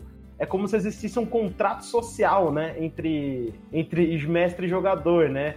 O mestre vai narrar, você como jogador vai ouvir aquilo, né? Lógico que ele tem que narrar bem, né? Como o Jack falou, óbvio. Mas, assim, tenta fazer um esforcinho pra você seguir aquilo que o mestre tá falando, entendeu? Porque se ele criou uma história, ele criou uma narrativa, é porque ele, ele criou mais coisas dentro daquela narrativa. E é justamente quebrar esse contrato social que pode estragar totalmente a imersão do jogo. E aí você não vai querer mais jogar, você vai achar chato, você, seu verdade. personagem. Seu personagem vai ter um piano pegando fogo caindo na cabeça dele do lado, nada, entendeu? Aí vai ser meio complicado, entendeu? Então, é por isso que eu acho que o RPG pode ser uma coisa extremamente imersiva. Só que é difícil, é difícil realmente fazer perfeito. assim.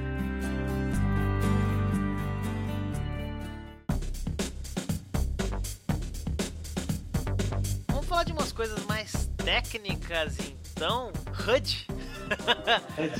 HUD, GUI, ou GUI, né? UI. Ah, assim, a gente fala HUD mesmo, mas HUD quer dizer Heads Up Display, que é painel de navegação. E, cara, basicamente, o que, que é isso? Ele é um conjunto né, de mostradores que permanecem na tela durante a jogatina e vão mostrar para o jogador tudo o que tá acontecendo ali, o estado de saúde do personagem, né? A, barrinha de vida, a energia, tanto faz. E qualquer elemento gráfico que é mostrado pra te passar uma informação. É isso que é o HUD. Tem jeito mais simples. Eu quebrei a cabeça pra conseguir fazer uma explicação desses três, cara. É sério. Isso foi o que mais Mas é demorou. que Eu mais também, demorou. comigo também. Realmente, porque é, é sutil a diferença, né? De um. Nossa, meu Deus, é um inferno. É, o, o HUD, ele é isso aí que você falou. O HUD, pra você ter uma ideia, sabe como é que ele surgiu? Ele era aquele painelzinho de vidro que fica na frente dos pilotos de caça. Porque os caras não tem que olhar embaixo, né? No, no, nos painéis de navegação. Então, ficavam. Foda, né? É, né? O cara tá lá a sei lá quantos pés de altura e tem que ficar olhando, de repente já tá no chão, né? Quando viu, acabou. É, quando viu, não viu mais. Só o garotinho do Águia de Aço que olhava pra baixo, colocava fita no toca-fita, né? Colocava música, Garotinho do headset. de Aço. Águia de Aço, anos 80, cara. Lembra de? Aço. Ele era um Top Gun baixo orçamento, assim, que Sim, o cara vai sim, resgatar eu- o pai dele. Aí tem a UI, UI, UI, né? A Ui. User Interface, interface do usuário. Aí a interface do usuário é o espaço onde ocorrem as interações entre o ser humano, o jogador, né? E o jogo. E são os métodos e interfaces usadas para que aconteça essa interação. Tipo um mouse, um teclado, uma tela sensível ao toque né, do, do, do seu smartphone, tela de inventário, mapa, sei lá. E uma boa interface, é, pelo que eu entendi, é aquela que basicamente mostra que o cara precisa saber e logo some. É, é isso. Oi, tchau. É isso. Uma, inter- uma user interface boa. É verdade, é verdade. Pode ser até periféricos mesmo, né? Pra, pra usar. E o intuito da user interface é realmente ser só informativo. Não precisa ter uma preocupação muito de é, imersão, esse lado aí, né? Que a gente tem, né? Então o HUD é uma user interface de certa forma, né? De certa forma. É como se fosse o HUD e o GUI é um UI, né? Vamos dizer, são dois tipos de UI. Exatamente. E aí tem o que você acabou de falar. O GUI, é, GUI, né? Graphical User Interface, que é interface gráfica do usuário. É um tipo de UI, né, de interface do usuário, que usa elementos gráficos ou ícones para promover a interação entre o jogador e o jogo, ou entre o usuário e aparelhos eletrônicos. Aí é tudo que é botão visual que a gente tem no jogo, item dentro de inventário. Na real, tudo aquilo com que dá para interagir dentro do jogo. Basicamente, tudo isso com que você pode interagir a interface. O que não, você não tem acesso, que é, por exemplo, os cálculos do jogo, a linha de história, né, storyline do jogo, tudo isso que a gente não tem acesso, não é, basicamente. E aí o, o mais maluco é que em jogo de mesa, em tabuleiro, quase tudo pode ser interagido, mas não é interface. é mesmo, né? E eu diria até que o, os menus né, de inventário são uma GUI, né? Porque é uma representação gráfica, né, de coisas assim, de ícones e tal. É, é. Tem até. HUDs que são GUI, por exemplo, no caso de jogos de RTS, de MOBA, né? Você Sim. joga clicando ali nas opções também, né? Então pode ser também considerado uma, um, um, misto aí de HUD com GUI, uma HUD que é interativa, né? Uma informação assim útil é essa questão de desenvolvimento mais, né? Não só de jogos, né? Uma, foi uma coisa que eu comecei a notar faz mais ou menos uns 6, 7 meses isso que existe o UI, né? A interface de usuário, que vocês já falaram. E além disso, começou a aparecer muito uma demanda para desenvolvedores é UX, que é o User Experience. Eles viram que um cara só para desenvolver a UI, né? Para desenvolver como é que é a interação, era muito custoso, era muito trabalhoso para uma pessoa só. Então começou a ter essa, essa demanda para pessoas que desenvolvem a experiência e quem desenvolve como ela é. Então é, é, um, é até um pouco complicado você explicar o porquê tem que existir separação, mas é algo que apareceu muito, inclusive, bom, uma informação útil para quem quer trabalhar com área de interface, tá aí, né? Uma boa, uma boa opção, né? Tem livro pra caramba hoje pra você estudar isso. Mas é basicamente era um trabalho que tinha antes do, do game design junto com a pessoa que faz a interface, né? Então hoje a gente tem uma pessoa que faz a experiência, como ela vai funcionar, e tem a pessoa que vai de fato desenvolvê-la. Então você teve uma quebra aí, né, nos, nos cargos, né? Vamos dizer assim, do, de quem desenvolve a UI, né? A UI, né? User, user Interface. Obrigado por explicar isso, porque eu comecei a ler e daí eu desisti. Eu falei, dane-se, alguém no OneUp vai explicar. De nada. Obrigado, de verdade. De nada. Agro. Yeah. Exemplos de HUDs pesados e HUDs subjetivos. Tudo que é o HUD, o Fábio falou agora, mira, marcador de energia, bússola, minimapa, etc. E RTS e RPG tem um HUD muito carregado, né? Então, é. isso acontece. Então, vamos aí, por exemplo, de um HUD pesado. Olha, eu já separei alguns aqui. Um jogo que eu jogo muito, Diablo 3. Só que assim, eu não sei dizer se ele é realmente pesado, porque eu acho ele muito simples, muito limpo pro estilo de jogo que ele é. Porque no 2 era muito mais carregado do que ele é no 3. No 3 as coisas ficaram muito mais simples. Ah, eu, eu concordo, se... verdade. Eu não sei Apesar se ele é exatamente. jogar... É, porque de certa assim, ele foi feito para ser jogado em console também. Então não funciona. Né? Se você colocar um HUD carregadão, não funciona muito bem no console. Tanto é que existiu o Command and Conquer, né, que é um jogo de estratégia, com um HUD carregadaço para o 64. E, e só. Depois não teve outro em console, não que eu lembre pelo menos. Daí ficou só no PC, porque é uma característica de, de jogo de estratégia, né? De computador, que você tá com mouse, que você tem um teclado aí à sua disposição. E os outros MMOs, né? Tipo Diablo 3, Warcraft. Pega o, o WoW, World of Warcraft. Um puta HUD gigante. Puta, é, olha, é. o World of Warcraft, a primeira vez que eu vi, eu falei, que, que, que tá acontecendo? um outro. Debug mode, tá Um outro que tem um HUD parecido com o do WoW é o Senhor dos Anéis Online. Eu joguei muito e eu admito que da última vez que eu entrei, tinha tanta coisa na tela que eu não lembrava mais o que, que fazia cada coisa. Eu tive que parar e ficar uma hora analisando o meu personagem e o HUD para eu lembrar o que, que era cada coisa. É um jogo aí recente que tem um HUD bem poluidinho também. Não sei se o Wallace vai concordar comigo. É o Fortnite, né? Fortnite sim, cara. Com é. certeza. Tem, tem a bússola em cima, tem munição embaixo, tem lista de quem tá jogando com você no canto esquerdo. Putz, uma porrada de coisa. Ping é, quem tá falando, é quem morreu, né? Quem tá morrendo na jogabilidade, Caraca. minimapa. Tem, O tem terceiro- bastante coisa. O terceiro item que você falou eu já achei demais. É que ele também é um tipo de jogo diferente, né? É um FPS, um Battle Royale e também é um jogo de, de construção, né? Se você parar pra pensar, Battle Royale é, uma- é algo que realmente necessita que você entregue muita informação. Então, se você for jogar numa tela pequena, com for jogar Fortnite numa tela pequena, você vai ter uns pequenos problemas porque a build do jogo vai ficar um pouco comendo espaços que vai te atrapalhar. Vamos dizer assim, Sim. isso pode ser um pouco ruim pra você. É, e, e o, o PUBG no celular mesmo, você tem que ter unha de gato pra clicar nos ícones, tá ligado? Verdade, Porque com o dedo, um dedo gordo que nem o meu não clica. verdade. Impossível, é uns iconezinhos, cara, que. Pô. tem como. Lazareito, bicho. Então já desisti de pegar esse aí, porque os meus dedos é gordo. Ah, desiste, cara. Não, não dá. Já Joga, desisti, joga no emulador que é melhor. Tem um jogo que, em teoria, ele tinha que ter um HUD leve, mas eu acho que ele tem um, jogo, um HUD pesado pro tipo de jogo, que é o Mark of the Ninja. É um jogo muito legal, mas ele tem muita informação na tela, demais, eu acho.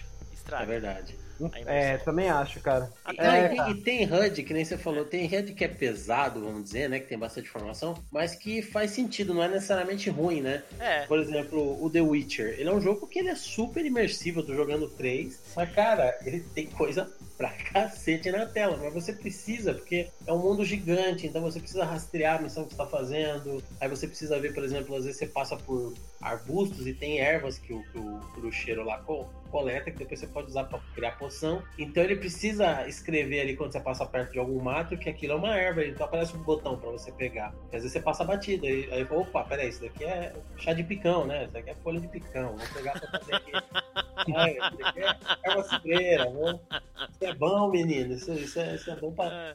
é, Aí você pega, e, então ele é pesado, mas é bom. Agora, deve deve estar muito mais legal no 3. Eu só joguei o 1 e no 1 eu já achei maneiro que quando você abre lá o menuzinho pra você ver os ingredientes que você pegou, é como se fosse um pergaminho e tal, assim. Aí eu, pô, maneiro, né? Eu não me sinto só ve- vendo um menu. É bacana. Ah, isso é legal, porque no, no 3 já é menuzão. O menuzão mesmo não tem essa. Isso, isso é já um negócio que eles perderam aí falando de imersão, então, né? Bom, depois a gente vai falar de menu. Não vou falar agora não. Mas assim, tem já um outro jogo que tem um, um, um HUD pesadaço e é horrível, porque não faz sentido, porque é um jogo de ação. É o Record, Record, vocês lembram desse jogo? Que saiu recentemente aí pra Xbox? É um jogo de terceira pessoa que é uma garota com um robô. Mano, é muita informação e quando você atira nos inimigos, aparece o dano que você deu em cima dos inimigos.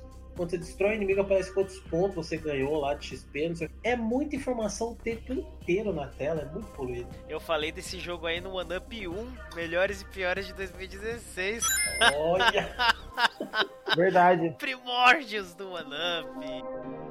Final Fantasy XIII Lightning Return. Então, sinceramente, ele é o melhor de todos. Olha. Do, da trilogia, da trilogia Lightning, né? Só que é o seguinte, é um Final Fantasy que você só controla um personagem, que é a Lightning.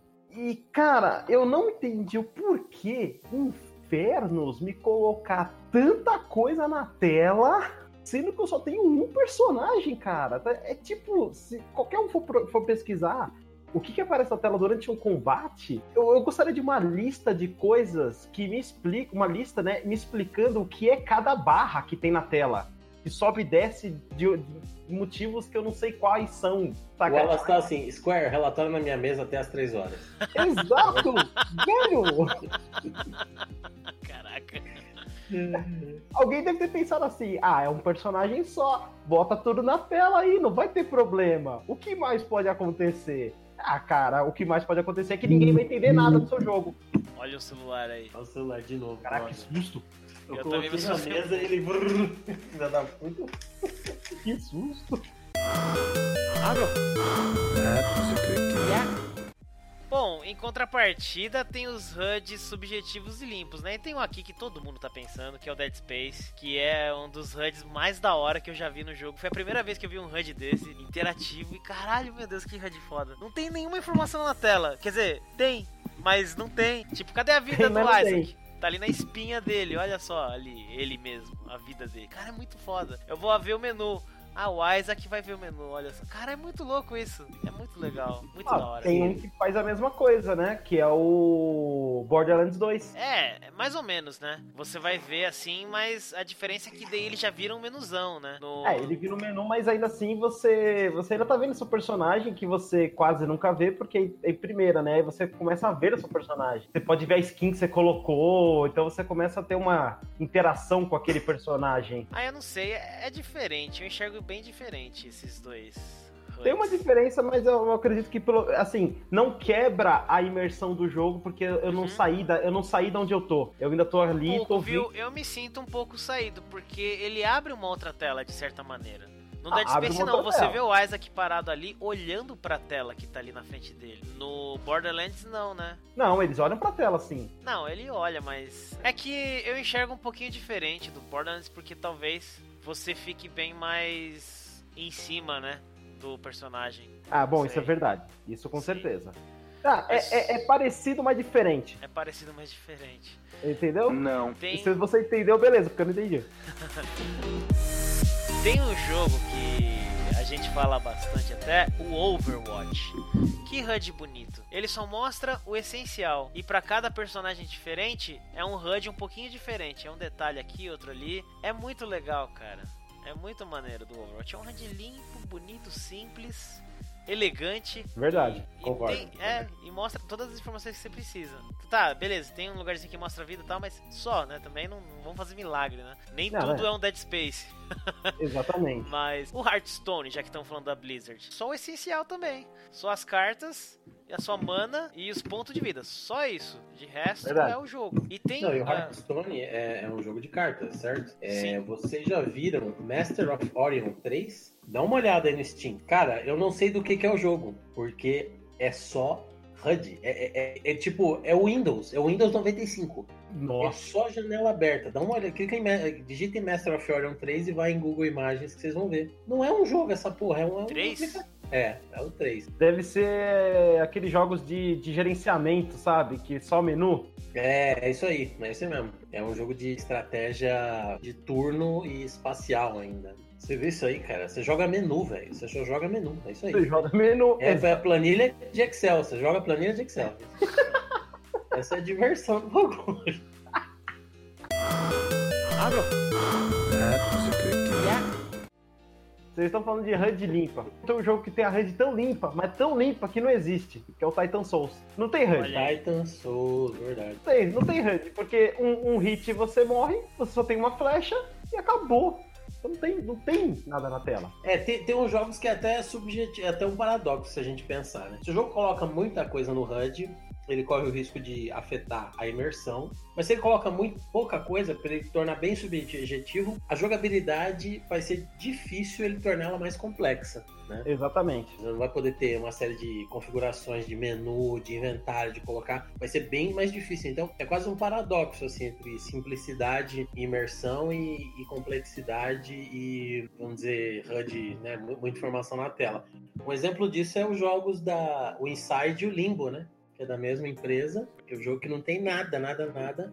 Tem uma puta história foda, te conta uma narrativa muito envolvente, tem uma imersão muito grande, mas dá certo porque é um side-scroller e tal, né? Você não usa nada, nenhum item, né? Então, tá tudo ali, não tem tutorial também nesse lance que a gente falou de que nem do Mega Man, né? Um jogo que muitas vezes é até por erro e acerto, né? Ele não te mostra nada, você tem que ir tentando seguir, mas, mas funciona, né? Mas em compensação, você não vai ter uma jogabilidade que nem do Diablo, né? Nem a pau. Muito difícil fazer um jogo que nem Diablo com, com uma tela limpa. né? É. Exatamente. De HUD limpo também, que eu acho que é inexistente, se não me engano, é o A Story About My Uncle. Nossa, É. com certeza. Tem um HUD muito limpo. Eu acho que não tem nada, né, também. Não, não tem.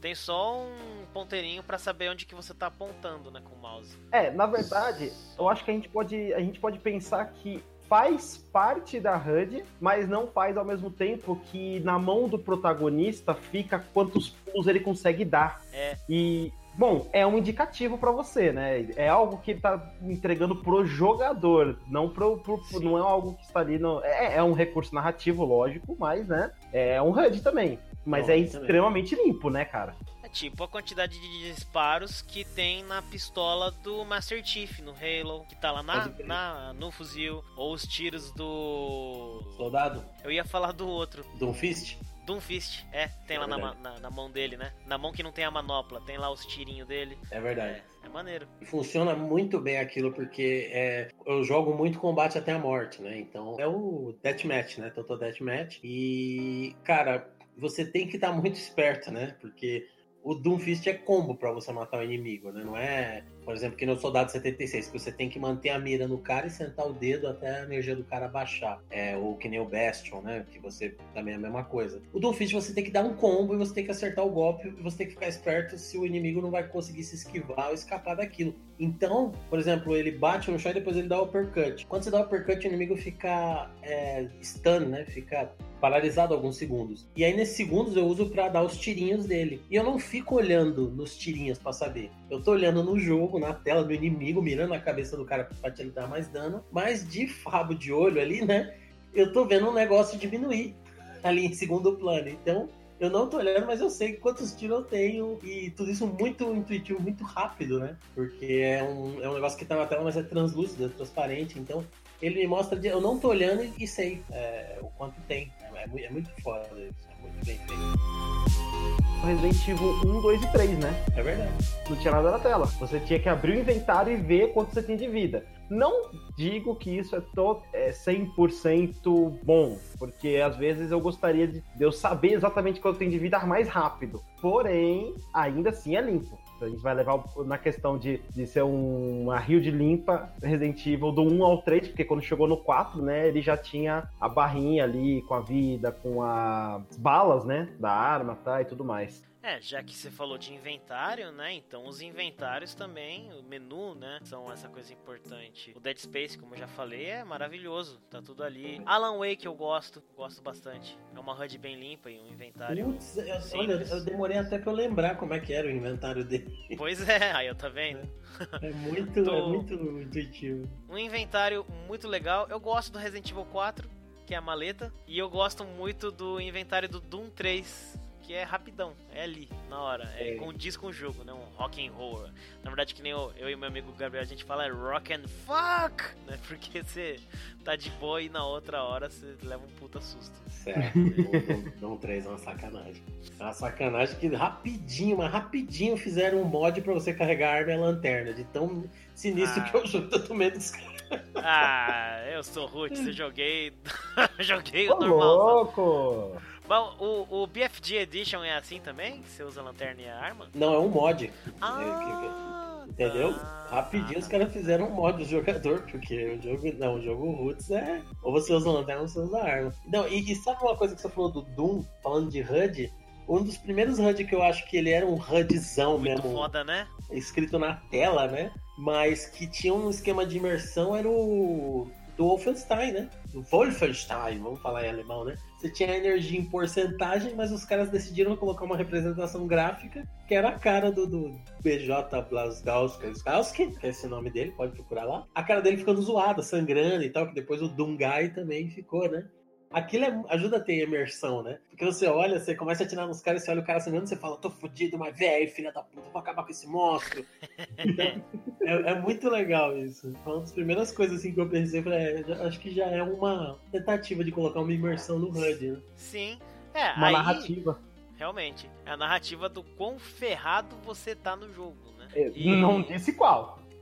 Bom, aí já entra no campo dos recursos visuais, né, que auxiliam nessa imersão, que é o que você acabou de falar. Basicamente é isso, né? E os indicadores context sensitive, né, que é um um comando, né, sensível ao contexto que acontece lá, que, que aparece alguma coisa pro jogador fazer naquela hora. Tipo, aparece um botãozinho A que é pra você apertar porque tem uma porta pra você abrir ou alguma coisa pra você pegar, né? Alguma coisa assim, sei lá. Não necessariamente um botãozinho que aparece na tela, mas é pro cara ser obrigado a lembrar né, das coisas que vão acontecer, que ele precisa fazer, como fazer, né, para pegar, para fazer aquela ação. Vários jogos mostram isso de uma maneira muito legal, né? O, o Wolfenstein que você falou, Doom e daí tem os nossos queridos points and clicks, né?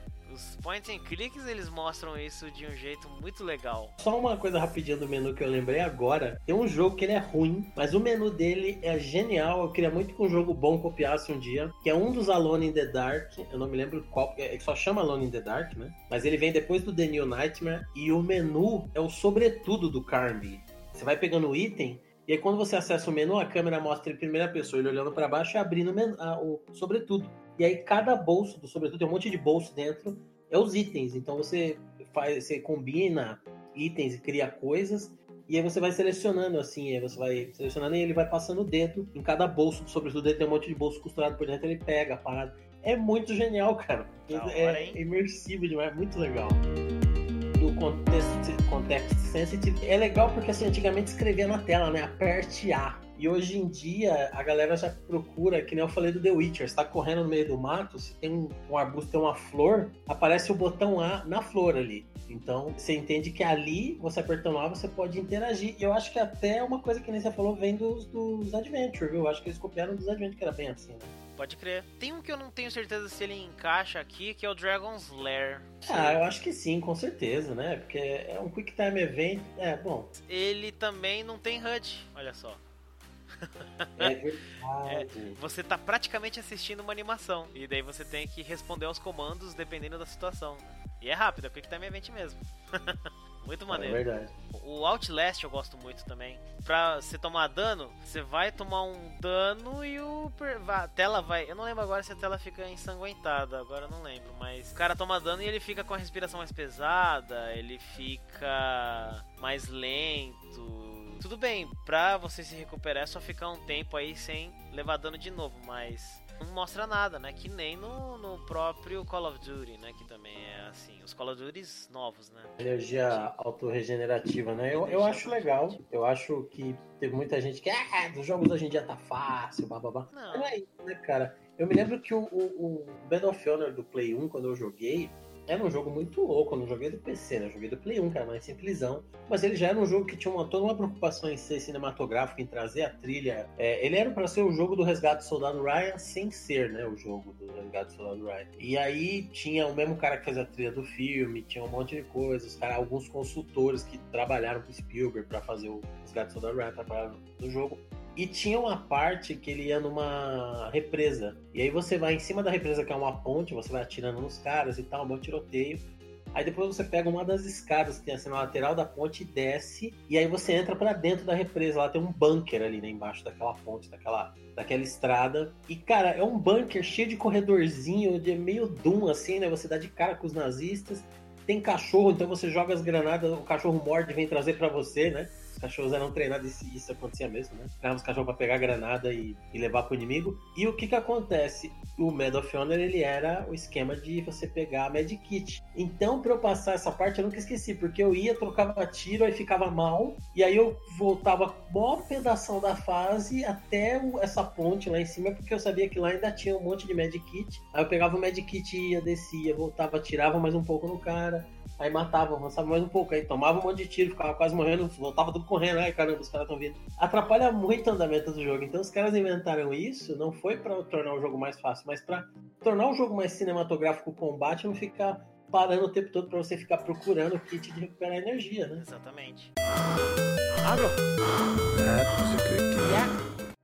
Star Fox 64. À medida que você vai tomando dano, a nave vai piscando e ficando mais destruída, né? Às vezes quebra uma asa e daí a nave fica inclinando pro lado, fica sendo faísca, pegando fogo, fumaça, sei lá. É, fica mais lento até a hora que explode. E é isso. É muito legal. Eu gosto. Da hora. Você citou o Outlast além da questão do Outlast ter o, né, você apanhou, você ficou meio torto, meio tortão, né? Tem a pilha também, né? Que é a pilha da, da bateria. É, pode crer. Se acabar, já era, né, cara? Você tem a pilha da bateria? A pilha da bateria. Sabia não? É. Carrega Caraca, mais rápido. Olha só. Sabia não? Testa aí, testa aí na sua casa, vai funcionar. Ai, não, caraca. Não, peraí, é que o Já não entendeu. É que você fica na pilha de conseguir a bateria pra câmera, Ah, tá. É, Se é, isso, é, então beleza. Se é isso, é, agora eu entendi. Tá. É, Desculpa, eu tinha entendido errado, então. É, isso aí. Mas faz sentido, faz realmente. Faz sentido, é isso aí, faz sentido. Eu acho que vocês estão me zoando agora. Não, não, nunca faria isso.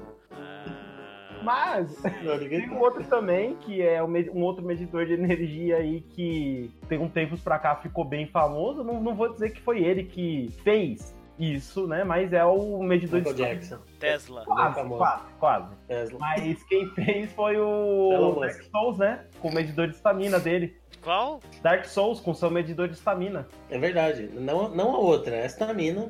Sim, Ai, Essa eu Nossa. vi descendo do busão, virando a esquina, dando um oi. dando oi. É, mas não é uma barrinha? Então, ele é uma barrinha, mas pelo que uma, uma vez eu cheguei a pesquisar, eles, eles, eles decidiram de chegar nisso porque não tinha outra forma de você mostrar pro jogador. Então você imagina, é, eu acho que é isso entra a questão de, por exemplo, É, é aquilo que o Fábio tava falando, que é você ter aquela barra de vida, você tem que ir lá pegar o medkit, aí você tem que ir e voltar, entendeu? Com- Com estamina é muito mais difícil fazer isso, cara. Eu É não tipo- anotei isso aqui, mas você falando dessa barra do Dark Souls que eu não lembrava, me fez lembrar de uma barra de estamina que eu gosto muito mais, que eu acho mais elegante, que é a do Shadow of the Colossus. Que Putz. você segura verdade. ali e. Nossa, quantas vezes eu já estrangulei o controle quando eu via que tava sumindo já a bolinha lá no lugar que você tá segurando no, no, no colosso. É, Verdade. e eu, Caralho, não solta, não solta, não solta. Aí vai você também tá se- valorizando a classe, né? Tá Hã? exagerando, né? Quantas vezes eu não estrangulei o meu colosso? Ah, peraí, menos, vai. Eu não gente. falei o colosso, eu falei o Ah. controle. Ah, tá. tá. Esse Fábio hoje tá levando as coisas por trás, hein?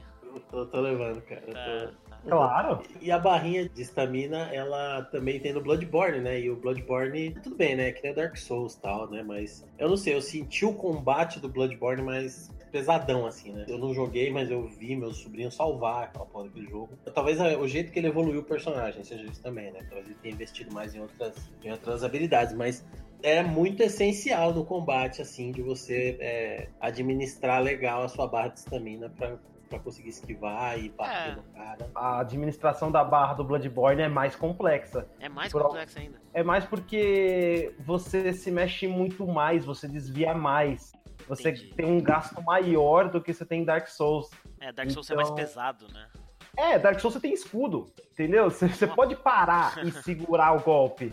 No É, Bloodborne, o verdade. único escudo que tem é um escudo quebrado, é um escudo que tem um buraco no meio. Então, tipo. Então, é, a administração é mais complexa, então aquela barra não teria como não existir no jogo. Esse lance do, do- da energia autorregenerativa, ela ficou na moda, assim, tipo, parecia que só existia ela, né? Um tempo. Era, puta, todo jogo, não. Jogo que tem um pouquinho de, de narrativa aí, FPS, o caceta, é autorregenerativa. E aí, de repente, começou a voltar. E um dos jogos que voltou com isso foi o The Last of Us. E funcionou porque ele usa aquele esquema que o Jean tinha falado lá quando ele falou do Wii, né? Que o ideal é o que não fica o tempo todo na tela. Porque o The Last of Us ele é limpo o tempo inteiro. O Gears of War lá atrás era assim também, né? Nos momentos que você tá entre um combate e outro some tudo da tela, e aí quando você tá atirando, recarregando, ele mostra ali a, a munição. E o The Last of Us é assim, você tá andando, tem momentos que você tá no stealth, você encontrou inimigo, aí surge a barrinha de energia no canto da tela e o tanto de munição. E aí você passou de um trecho para outro, some. E é legal porque é, você não precisa ficar procurando é, no cenário enquanto você tá lutando. Porque o ideal do Last of Us é que você evite ao máximo o combate, porque o cara não é um super-herói, né? E tal. Então, é, você. É só no momento da luta ali mesmo, o medkit já tá com você na bolsa. Se você não tiver com ele na bolsa, é se você está fudido. Não dá pra você procurar enquanto você tá escapando dos caras, tá ligado? Foi um negócio que acabou voltando, como foi um jogo que foi muito elogiado e teve notas positivas, aí aos poucos tá voltando de novo a barra de energia aí, a galera tá usando de novo. Bem interessante isso, né? Mas acho que hoje eles conseguem entender melhor. Acho que pra jogo survival, a, energia autorregenerativa é um serviço mesmo. Acho que você tem que ter a barra de energia pra você comer, pra você se curar, faz, faz todo sentido, né? Quando a gente fala de recurso visual pra fazer o cara ficar imerso, tem efeitos que eles não necessariamente vão mostrar, vão informar alguma coisa, né? Mas ele está lá sim, pura e simplesmente pra você se sentir mais dentro, né? Que nem você mesmo colocou aqui, Fábio, na pauta, olhar pra baixo e enxergar os pés, as pernas, né, do seu personagem em FPS. E aí, você tava falando do Last of Us, eu lembrei do Amnesia também, porque no Amnesia não tem, tipo, e vo- você é incentivado logo antes de começar o jogo a não lutar. Encontra um bicho, foge, se esconde, porque isso tá lá no texto, né, do, do comecinho do jogo. Os monstros de Amnesia são muito poderosos, então nem adianta lutar que você vai morrer. Basicamente é isso. é, e é muito legal porque ele tem uma coisa que casa com outro jogo que você acertou que eu ia falar, que é o Eternal Darkness. Nos dois, uh. você começa a ter alucinações, você começa a enxergar a parede sangrando, por exemplo. No Amnesia, o personagem principal, que é o Daniel, ele vai cantarolando e aí chega a ser um recurso auditivo também. A respiração dele vai ficando pesada quando acontece alguma coisa que assusta ele, quando aparece algum inimigo e você se sente assim também. No Eternal Darkness é pior ainda, porque eu nunca vi um jogo com tantos recursos de imersão tão foda como esse jogo. Foi a primeira vez que eu vi isso no jogo e quiçá até hoje. Porque na época, né, ele foi lançado em TV de tubo. Ainda era comum. E os ícones que apareciam era verde, amarelo, branco, né? Tá ligado, né? Quem, é, é, vocês aqui eu sei que conhecem a TV de tubo. Quem não conhece vai dar uma olhada aí no YouTube, tá? é, aí tinha a barrinha do volume e etc, né? E o jogo ele pregava peças em você, mostrando coisas que não estavam lá. O volume da TV diminuindo. Aí eu joguei em casas de prazer né? Em, lugar que você paga prazer por hora, né? E, e daí aparecia o volume diminuindo e eu, ou, oh, né? Falava pro cara lá, pro dono, você tá me tirando, mano? E o cara, não tô fazendo nada, meu. Eu via que era o jogo. Ou, sei lá, aparecia a tela de vídeo, aquela saudosa tela azul da TV. Cara, é muito louco. Acontecia um monte de coisa que não tava nem acontecendo. Era só a imaginação do personagem no jogo. É muito legal. Nos Tinha dois, até o... Tinha um lance que ele ia deletando saves, né? Da memory card. Ele falava, Nossa. deletando. Nossa. Aí você ficava maluco. Não, não, pelo amor de Deus. Aí, aí normal. O próprio Doom 3, que a gente falou aí também. É tudo no escuro. Você só pode usar ou a lanterna ou a arma. E você não enxerga nada. E eu achava que na versão remasterizada isso tinha mudado, mas você falou que é só um mod, né? Então, maravilha. Então, ó, joga a versão remasterizada aí, galera, que é isso, você se caga. Pior que você falou isso, é, me lembrou o jogo Siren, né? O Forbidden Siren do Play 2, que é um jogo que para ele aumentar a sua imersão, né? Para você, assim, usando o bom português, se cagar inteiro, é, ele, ele coloca aquele filtro de é, filmadora, filmadora antiga, que foi aquele, aquele verdade, filtro. é verdade, muito bem feito. É o aberração cromática que chama. Isso, aberração cromática. E, cara, eu vou falar pra você que a primeira vez que eu joguei, eu, eu, eu liguei o jogo, aí eu joguei um pouquinho, aí eu falei, ah, tá bom, né? Chega por hoje. Pô, Outlast. Quando você usa a câmera no escuro. Exatamente. O trabalho nessa área é muito escroto, cara. Nossa, é, é uns espíritos. E, é, e é, é, legal que a textura dos personagens é, parece é, fotorrealista, né? É muito bem feito pro gráfico do Play 2. Aquilo ali é muito, é muito foda, cara. Sim. Muito sinistro. Tem mais um que eu acho que, que tem bastante. Visualmente, assim, ele tem muito. Bom, segue a mesma linha do que eu acabei de falar. Ele, ele usa muita coisa para deixar você ali dentro, que é o Fatal Frame, né, cara? É o jogo que, mano, o primeiro Fatal Frame, o, logo você começa, não tem nada na tela. Você só anda pelo lugar, tem o mesmo filtro também, uma coisa mais velha, mais antiga, você tá numa casa abandonada, tudo em preto e branco, né? Então, ele tem uma atmosfera, por mais que eu acho que o primeiro não seja assim tão bom na questão de susto quanto os outros, mas o primeiro ele dá aquela, ele te dá aquela, sabe, aquela primeira impressão que você fala, caraca, caraca, mano, essa parada aqui é pra dar medo. É, a, a mão, né, no seu ombro. que o é, mano. É. Isso é louco aquilo ali, velho. É, quem quiser ouvir mais aí desses papos aí da gente se borrando com o jogo, o Anup 25 jogos de terror aí. Daí você vai saber que mão que é essa. A mão do é, Fábio. É uma arte sensacional, né? A mão do Fábio, hein? Ah, eita! Ah, bom, não, não, e, aí, e nessa conversa também tem Silent Hill 2, né? Que tem Sim. a mesma pegada. É que, assim, Silent Hill 2 é o meu favorito deles, então eu gosto de citá-lo porque... Eu ele... também ele tem. É, é muito bom, mas ele tem umas paradas assim que ele, ele é muito pesado, mas ele, ele instiga. Mesmo você com medo, ele instiga você a continuar jogando aquela parada, mano. É, é chega a ser sádico isso. Tem o, o, o, áudio, né? E também um recurso que é usado bastante no Silent Hill, né? Que é o chiado da estática do rádio, né? Verdade. Começa a. Ai, ai, ai. Você sabe que vai dar ruim. É, e não precisa acontecer nada, cara, mas aquilo já te deixa numa tensão incomodado, você quer sair do lugar. é muito perturbador. A primeira vez que o cara mostrou, né? A gente comentou isso no outro episódio. Então eu não vou contar, não. Vai ouvir lá no outro episódio. Se quiser saber mais sobre a trilha sonora, tem que ouvir lá. Pô. Tem. Ah, trilha sonora? É. Contou Aí um negócio é legal no One Up. Não, não, no, de jogos de terror Ah, não. mesmo. Ah, tá. Não, é, você falou trilha sonora, eu lembrei do One Up 4 Sonoplastia. É, mas eu acho que até nesse One Up 4 eu contei isso também sobre Meu, Silent Hill. meu batismo de fogo. foi, foi. Você falou estática e tal. Uma coisa que me deixou meio perturbado, mas porque eu acompanhei muita coisa quando surgiu, o Slender. Que tem a estática. né? Um barulho de estática de rádio, eu fico meio incomodado. Perturbado não, incomodado pra caramba. Assim como eu fico incomodado quando eu vejo um manequim branco de paletó.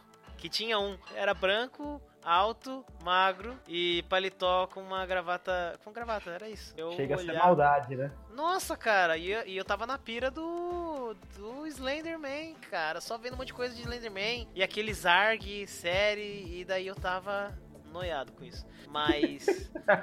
é, outro jogo que tem um recurso gráfico muito bacana, que é o Fear, né? Ainda falando de jogo de terror, que é o sentimento de tensão constante, né? Coisas que você vê e daí some. Tem o, e tem o o, efeito. Bullet Time, né? O Fear também, né? É, isso que eu ia falar, o slow-mo, né, o bullet time é muito louco e te deixa imerso ali, é muito bacana. Você falou de jogo de guerra e do Medal of Honor, eu lembro do Allied Assault. Tem aquela fase inicial do dia D em que os soldados desembarcam na Normandia, tiro pra tudo que é lado, morte, desgraça, caos, sangue. Puta que pariu, que jogaço, meu Deus. Que, que jogaço, cara, que jogaço. E ainda nessa temática de guerra tem o Valiant Hearts, que assim, o cenário, de certa maneira os uniformes dos soldados e a música, né, tudo isso mostra pra você como foi cruel a Primeira Guerra. Cara, é muito foda. É. Tudo contribui pra te deixar, pra tocar no seu coração, na sua alma, assim, para te fazer chorar litros o jogo inteiro.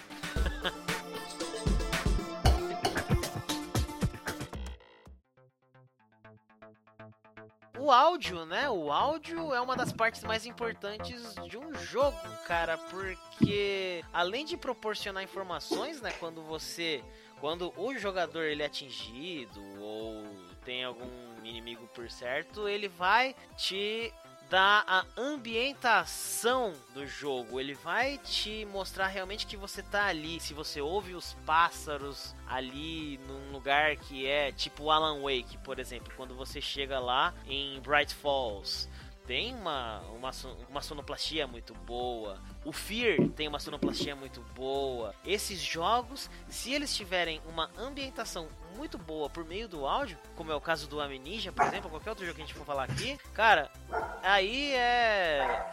A imersão tá garantida por meio do som. Bom, de som, cara, como eu acabei de falar, o Eternal Darkness é muito bacana e eu acho maneiro que do nada o jogo fica mudo e aparece mute ali na TV. É muito bacana, cara. E o próprio Fear, né? Porque tem a música tensa e de repente silêncio e só o som ambiente. Você entra naquela tensão, saca? É muito maneiro. Até a hora que vem um susto, um jump scare, né? E quando tem a hora da ação, tem uma trilha sonora de ação foda. É muito legal. Foda, e você ouve o rádio. Fear é assim, animal mesmo. é muito bom, é muito bem trabalhado. Um outro que te embala, assim, ainda falando de música, é o GTA Vice City, que é o que eu mais joguei. Aliás, eu acho que é o único que eu joguei pra valer mesmo. As músicas das rádios, elas são um show à parte, é um jogo à parte aquilo. É muito bacana, você se sente naquele lugar, naquela cidade, assim, é muito bacana. Isso é uma característica assim do GTA É. mesmo, viu? Porque no 4 você joga com um cara que ele é um imigrante sérvio, né? E aí tem a Vladivostok FM. E aí, puta, descobri, graças a ela, descobri o Kino, que é o grupo que é o Legião Urbana da Rússia. O vocalista deles, o Victor Tsoi, o cara morreu novão, no acidente de carro. E o cara era o Renato Russo, assim, sabe? E eu descobri graças a GTA 4, assim, porque fica tocando vários, vários é, músicos lá, vários grupos da, da Rússia e tal. É muito louco.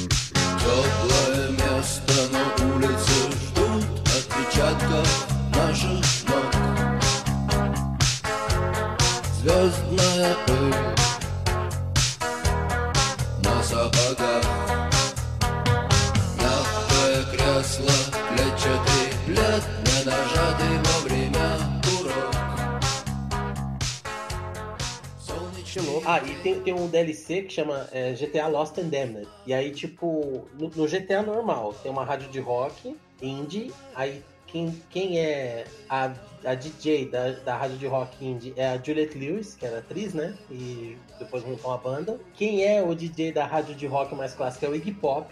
E quem é. É muito foda, cara. E quem é o DJ da rádio do Lost and Damned tem uma rádio de thrash metal. Quem é o DJ é o Max Cavaleira. Porra! É muito que da foda, hora! Eu não sei se ainda existe, né? Porque recentemente a gente até falou numa live aí que a, a Rockstar perdeu, né? Os direitos autorais de uma cacetada de música lá da trilha sonora do GTA 4, né? Eles foram obrigados a lançar um patch pra tirar aquelas músicas, né? Infelizmente. Então, não sei se essas do, do da. Eu acredito que ainda estejam lá, né? Mas era muito louco, porque o, o DLC você joga com uma gangue de motoqueiro, né? Então você entrava lá no bar e tava tocando lá. É, tinha uma rádio de hardcore no jogo normal, aí quando você baixava o Lost in Damned tinha um programa nessa rádio que era apresentado pelo Max Cavaleiro que só tinha trash. É muito louco, né?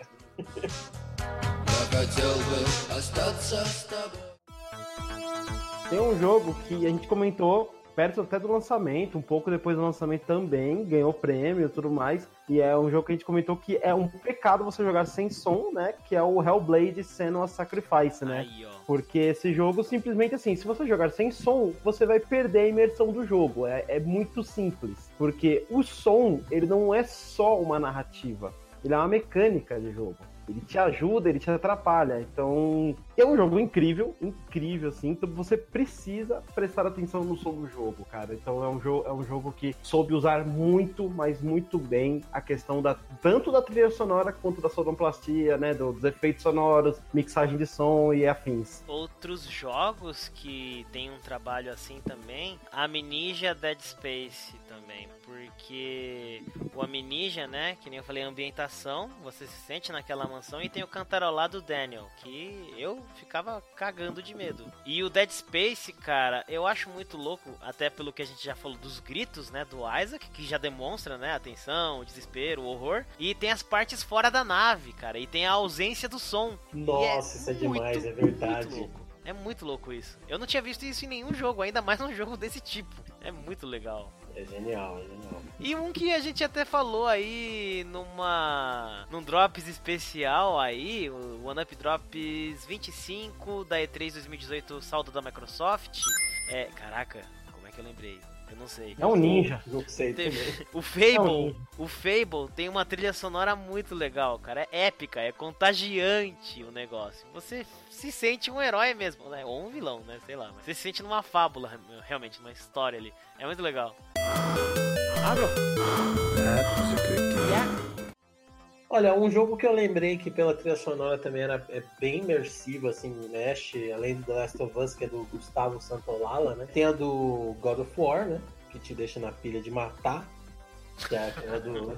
em latim, aquele, aquela ópera em latim que você já que fala assim, beleza, eu quero beber o sangue de todo mundo. E tem a do Gears, que é aquela do. Beleza, eu quero me banhar no sangue de todo mundo, é uma pequena variação. E tem a do, do Legacy of Kain, que eu nunca esqueci, cara. Soul River. Eu nunca esqueci a trilha, pra mim acho que foi muito marcante, envolvente. Agora, bom, só aquela citação, né? Acho que questão de trilha sonora envolvente, né? Castlevania, né, cara?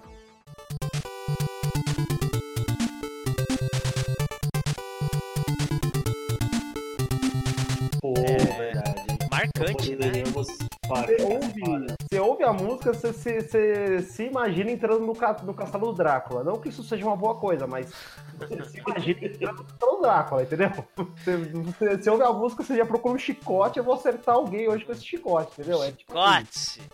chi- chico- É, como é que é do diminutivo? Chicotezinho. Ué, chicotezinho.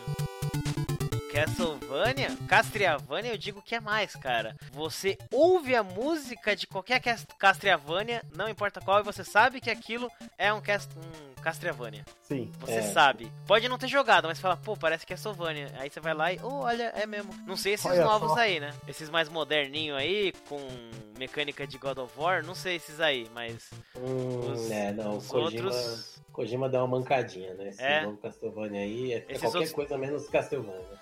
Putz, tem cara de ser um negócio mais ópera e. Sei lá, ópera não, música. Ah, sei lá, que nem orquestra aí. É, É. isso mesmo? É, não vou falar que são ruins. Que a É, não, é legal. ruim, Mas Sim, assim, sim. Ela, não, ela não é marcante igual é, por exemplo, né, Symphony of the Night. E não é Castlevania também, né? Ah, Não é, Tô, não é, tô não é, tentando né? não xingar. Tô tentando não xingar demais. não é xingar, é só fazer uma constatação, ué. A é, verdade é dói. É legal, mas não é Castlevania, nem, nem aqui. Sabe o que que é mais Castlevania? Muito mais, assim, grande Ah. sucessor espiritual pra mim é o Bloodborne. Bloodborne Ah. também é um sucessor espiritual, não é? Com Mas tem certeza. um monte de demônio. É, puta, com certeza. O, todo o cenário né, é muito. Aquele Maneiro. cenário de que você fica maravilhado do Castlevania, porque você olha e você fala, mano, não tem como fazer um negócio assim em 3D, né? É, o- quando você chega no Bloodborne já dá, porque é um monte de variação de inimigo, de arma, de um monte de coisa, de design de monstro que é genial. É, é um verdadeiro sucessor, um verdadeiro Castlevania 3D. É, concordo.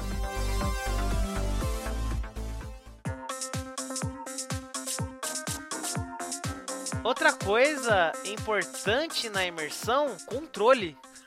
Como você vai controlar o que, que você vai fazer no jogo? Isso é extremamente imersivo. Tem uma coisa que não tem bem a ver com isso, né? Que o controle a gente tá falando de comandos, né? O jeito de você fazer o personagem se mexer. Mas falando de controle, o controle, né? O aparelho, o controle, eu já digo aqui que um controle que, pra mim, é o pior controle do mundo, já falei isso aqui, e ele te tira totalmente da imersão de qualquer jogo, mesmo que o jogo seja foda, é, é o controle do Dreamcast. Com 15 minutos com aquela porra na mão, dói muito. Tem cãibra na mão. Pelo menos é o que eu senti. Eu fui jogar Marvel vs Capcom 2 com o brother e. Nossa, minha mão tava doendo muito, velho. Gigante, né, cara? Nossa, fala sério. Alguém não pensou muito bem antes de fazer, cara. Alguém não pensou na hora de fazer. Foi isso que É, aconteceu ali. também. complicado, velho, complicado. É, então assim, jogos de um determinado gênero, né, eles já tem um padrão, tipo o WSD, padrãozão pra FPS, né? Ou basicamente qualquer outro jogo aí que use mouse e teclado no computador, o WA e o S- e o SD vão ser pra você se mover, certo? Assim como as setas. É basicamente isso, né? O jogo de tiro tem os gatilhos dos controles e outros mecanismos, né? A vibração dos controles que são usados pra, sei lá, indicar que você recebeu um, um golpe ou deu um tiro, recebeu um tiro, o motor de um carro, várias Ou coisas. até a ba- as batidas do coração do Harry Mason no Silent Hill, que te deixava, né? Aí, ó. Sinistro, quando você Não corria sabia. demais ou quando. É, no, acho que no 2 também, né, Wally? Sim? Depois que você luta com algum monstro, ou até quando você tá meio tenso, se você corre um tempão, o controle ele fica. O personagem e o controle Que fica. da hora. Ah, Que da a hora. tensão sobe, né, cara? Tem, a sua tensão sobe porque você fala, É. cara, alguém vai me pegar agora, porque agora eu cansei, tô parado. É É, já que tá falando de vibrações, tem um jogo que eu acho que usa a vibração de um jeito muito legal. Não sei se foi o primeiro a fazer isso, mas o Zelda Ocarina of Time, cara, tem lá a Stone of Agony, uma pedrinha, um item que você pega no jogo, que só vai funcionar, na verdade, se você tiver o Humble Pack. Que era aquele trambolhão que você encaixava no controle do 64. Eu tinha um Humble Pack genérico.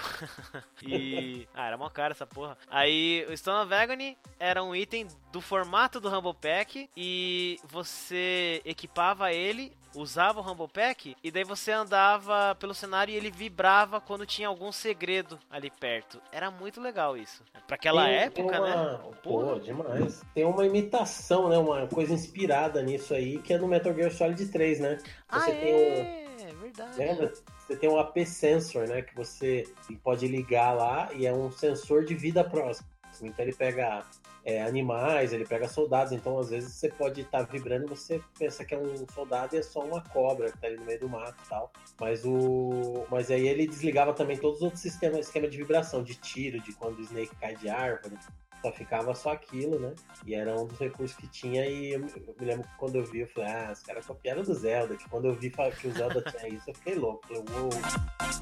Esse lance de- que eu falei até de WSD, cara, de, de controle de comandos, né? Tem um que eu achei muito foda, que é o Akane. Que a gente falou várias vezes aqui, o jogo não saiu ainda. E isso tá me deixando tá- triste, agoniado. Eu Porque. tô também. muito ansioso pra jogar. É, então, a gente vê esse jogo no Big, One Up Drops 29 Big Festival 2018. Pode olhar aí, ouvir. A gente conversou com a galera da Ludic Studios, né? Cara, o jogo é, eu achei muito intuitivo. Eu não tava com paciência pra jogar tutorial nenhum naquele dia. Eu só queria ver como é que era o jogo. Aí eu fui, peguei e já comecei. O carinha, ele até. Eu me senti um pouco mal depois, né? Ainda me sinto porque ele foi falando comigo e eu não tava ouvindo direito. Tava com um headset na cabeça e eu comecei a ficar imerso por causa da trilha sonora. Pra começar aí, que era uma trilha cyberpunk e tal. Aí eu vi o jeito do cenário, cyberpunk. Aí eu vi a menina, uma mina com uma katana e uma pistola. Eu, porra, que foda!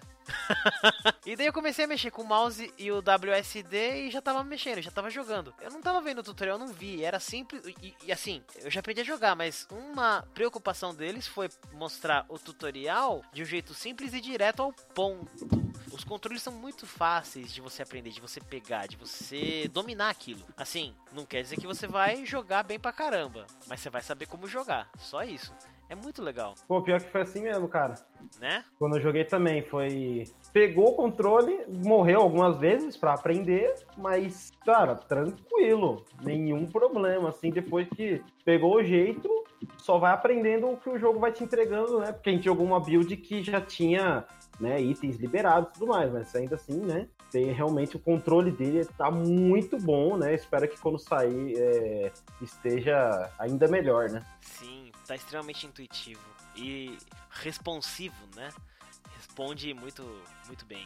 Bom, tem os controles do Wii, o Nintendo Wii, que é muito legal, né? Um jogo que tentou fazer uma coisa diferente em maneira foi o Red Steel, que não foi tão bem sucedido assim, né? Você tinha que ter muita katana, imaginação. né? É, só que daí veio o Red Steel 2 que inaugurou o Wii Motion Plus, que era aquele sensor de movimento melhorado. Aí sim, o Red Steel 2 é um jogo bem subestimado, porque ele é um jogo Não, mas eu muito acho que legal. menosprezado é... faz mais sentido que você Faz falar. mais sentido, né? É. Porque ele é um jogo, eu não sei em relação à história, mas me pareceu muito bacana. Só que o jogo é muito bom. O jeito de você controlar é muito bom. Pelo que eu tinha visto, né?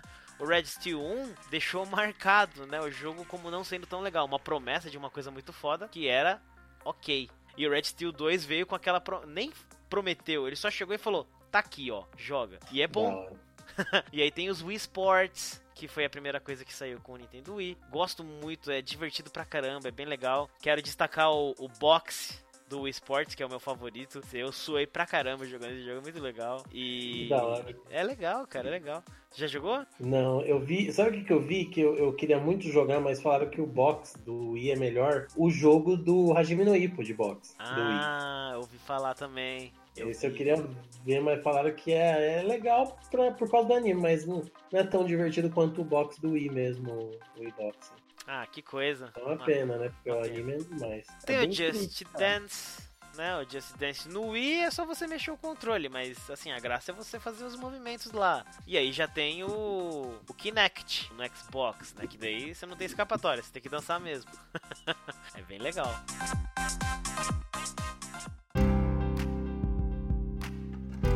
Outra coisa que ajuda muito na imersão dos jogos são os minigames que, que- se fazem presentes em vários jogos, ah, em especial naqueles que são de mundo aberto, mas tem alguns outros jogos também. Mostra que existe uma vida ali, talvez, né? Dependendo do jogo, dependendo do minijogo, do minigame. Às vezes, né, o minigame se ele é muito bom, o cara pode acabar jogando mais o minigame do que o jogo em si, né? Tem, eu lembro de um dos primeiros que eu joguei foi o poker no salão do Gun. Não sei se vocês lembram desse jogo de cowboy. Nossa, É. verdade, cara. Então, tinha esse poker que eu demorei muito pra aprender, daí eu não, não quis. Tinha agora a- os outros dois que eu jogava mais, que era os bicos de Pony Express e caçar os animais selvagens, que era aquelas quests de índio. Caramba, é igualzinho o Red Dead, cara. Red Dead É. Redemption, né? Tem a mesma, Cara, mesma coisa. era a mesma equipe, se eu, não, se eu me lembro bem, não é? Tinha alguma coisa a ver, não tinha? Eu não sei, cara. Vou dar uma pesquisada. Se bem que é Velho Oeste, né? É Então. Velho Oeste, é.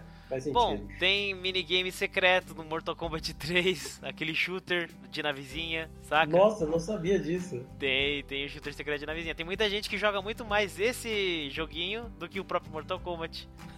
Aí tem o Motor Combat no Mortal Kombat Armageddon, que é corridinha de kart, bem Tem legal. o, tem o Puzzle Combat do Mortal Kombat Deception. Aí, ó. Caramba, eu Kombat tô, com tô chocado, gente. Eu, eu eu não sei Ó. de nada. Minha vida é uma mentira. Esse aí e esse Puzzle Combat eu joguei pra caramba, cara. Mas- Esses aí são minigames explícitos, tá ali assim pra você jogar, a opção pra jogar? O Ou é Puzzle segredo? Combat, sim. O de kart também, né? Eu não lembro. Sim, é, Ah, tá. você, é- era um menu só pra, só pra minigame. Ah, tá. Não, o shooter de navezinha do Mortal Kombat era secreto. Tinha que colocar uma sequência no começo. Quando Não sabia, aparece. não. É, aparecia lá a Claim, aparecia o Shao Kahn, e daí você colocava o código ali, naquela hora. E daí ia pro minigame de navezinha. Era tipo um Space Invaders. Bem maneiro, difícil pra caramba. Bom, tem outros, né? O Bioshock tem lá os hack com válvula que você vai fazendo. Bem maneiro, interessante. A pesca ah, no é, é, verdade. tem isso aí. A pesca no Ocarina of Time. Esse é mais, mais de boa, né? O Ocarina of Time. Eu acho não é tão legal assim, mas tem muita gente que gosta de pesca, é bem legal. Até se você tiver o Humble Pack, dá um- uma sensação a mais, né? Que fica vibrando quando tá puxando a linha, né? O peixe. E um que eu joguei bastante, é meio besta, mas eu joguei é o- os empregos no Fable 2 de ferreiro. E basicamente ferreiro era o que eu mais usei. É, ficar lá batendo com martelo. Teve um que eu joguei também bastante, foi no The Witcher 1, que era aquele jogo de dados, lembra? Lembro, nunca entendi direito aquele jogo. Então, eu, eu, fui, eu tive que pesquisar na net pra entender, mas no final dá, dá uma viciadinha, viu? Porque, ah, mano, é um jogo de sorte, cara. Aí você quase consegue, aí você fala, hum, vou tentar de novo. Olha o jogo te levando pro mau caminho. É, é, é, é o jogo me levando pro jogo.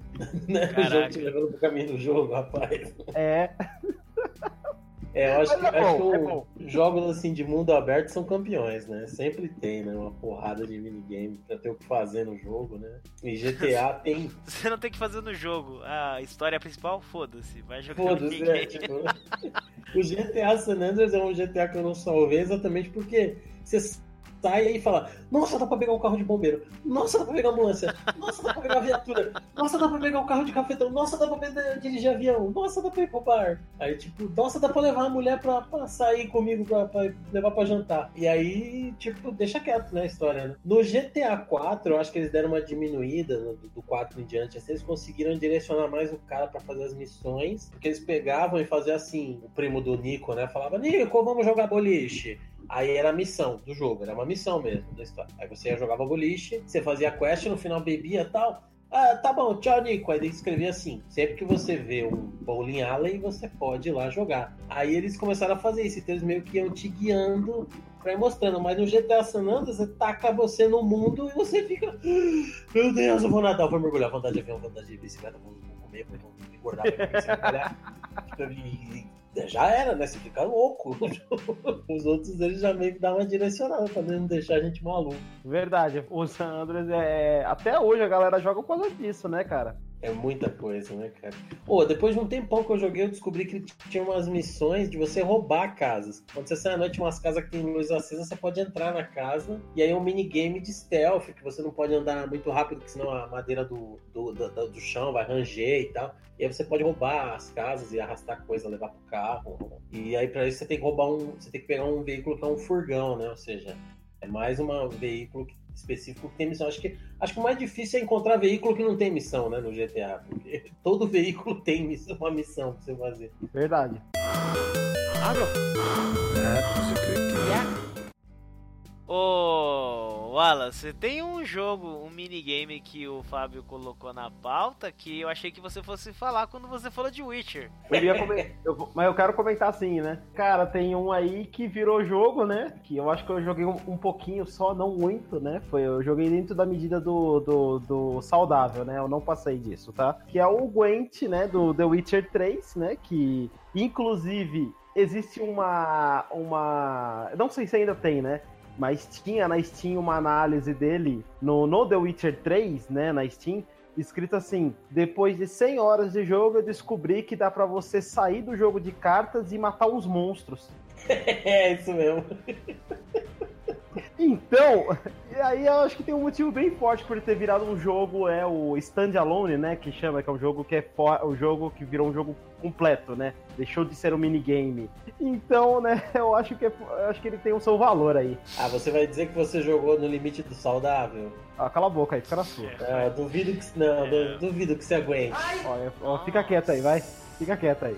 Duvido que você aguente. Não, ninguém pediu a sua opinião, fica quieto. Foi legal.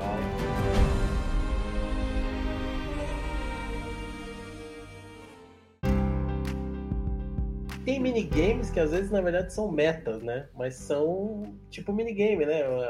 Um deles que eu lembrei assim, que era muito interessante, era o de comer bicho lá no Metal Gear, né? No Solid 3, você ficava na floresta, você tinha que Ah, caçar os bichos, e aí você virava um sommelier lá, um connoisseur de animais lá, ficava comendo sapo, cobra, e ele tinha cobra que ele falava, That's delicious. E tinha outros que ele falava, ah, disgusting. Você acabava querendo, tipo, aumentar lá a biblioteca e falava, pô, vou comer um tatu agora, vamos ver, né? Aí o Snake falava, dá dor nas costas, não dá.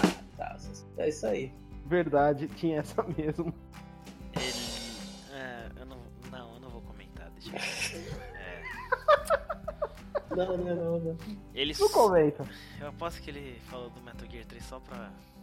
Não, não foi não, foi, foi pra comentar mesmo desse. Foi, foi um ataque de oportunidade. Tinha, tinha, até, um- é isso, tinha até uma conquista que era você comer, olha que bizarro. A, é Tsunoko, acho que é o nome, né? Que é uma cobra lendária japonesa que você tinha que achar lá. E aí você podia achar e comer a cobra. E, e pra você achar ela era invisível, então você tinha que usar uma visão de calor e tal. O óculos, né? De visão de calor do Snake. Era um bicho lendário que tinha lá. Kojima, né, cara? Kojimão da massa.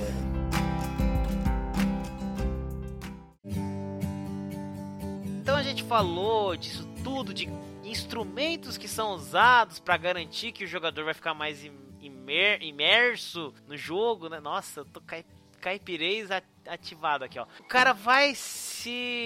Ele vai adentrar naquele universo, certo? Mas a gente tem que falar aqui também por que, que é importante a imersão nos jogos. Eu acredito assim que para se extrair o melhor de um jogo, para se ter a melhor experiência, você tem que estar imerso naquele jogo. O mais importante no fim das contas é a sua identificação com o jogo. Eu vejo aí muita gente que fica realmente imersa em MOBA, como por exemplo o, o LoL, o Dota e por aí vai, né? Coisa que pra mim não rola, porque eu não sou fã do tipo de jogo, não gosto, mas eu fico muito imerso num Overwatch, por exemplo. É, eu fico imerso principalmente em jogos com uma arte muito boa, uma sonoplastia bem trabalhada, uma história e narrativa boas. Eu sou fã de jogo de terror e pra mim nesses tem que ter uma ótima ambientação pra dar certo, que eu já falei. Não precisa ser um PT, Silent Hills, né? Pode ser um Slender basicão também, que é muito bom, é muito bem trabalhado isso. Você se sente ali, você se caga jogando aquele jogo. Ou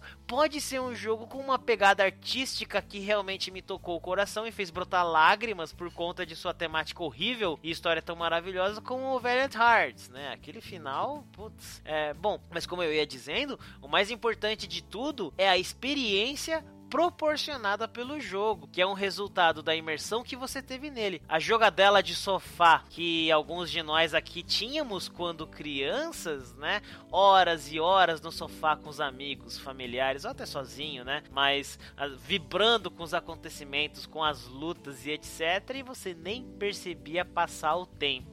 Já me aconteceu várias vezes isso, chamava os primos pra ir em casa e a gente ficava jogando noite adentro, madrugada, assim, até chegar minha mãe e mandar a gente dormir. Era muito legal isso. Isso, eu acho, é o mais importante na imersão do jogo. Dos jogos. Uh! Depois dessa, eu acho que é isso, né? Caraca, vocês não têm mais nada, tipo, experiências de Porra, vocês? Você, você fez a síntese da parada aí, você definiu a parada. Eu, eu, eu fiquei até. Ô, louco. eu falei do meu caso. Não, mas você, você resumiu, você falou de tudo, cara. Você falou do jogo que é story driven, esses jogos mais modernos, que a gente falou Dead Space, Last of Us do caralho. Mas você falou de jogos que mantinha a gente moleque lá, preso, jogando, tipo. Tipo um Candy Crush, que nem a gente falou aqui, né? Não necessariamente é um jogo que tem trama, que é mais subjetivo, né? eu não sei o que falar mais.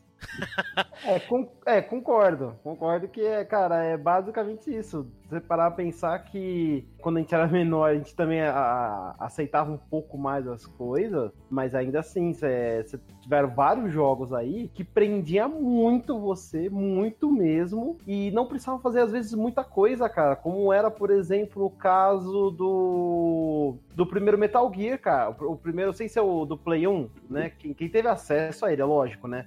É, não era tão, tão fácil de você conseguir ele fora É. do Japão, né? Não joguei, Mas- só vi. É Então- interessante.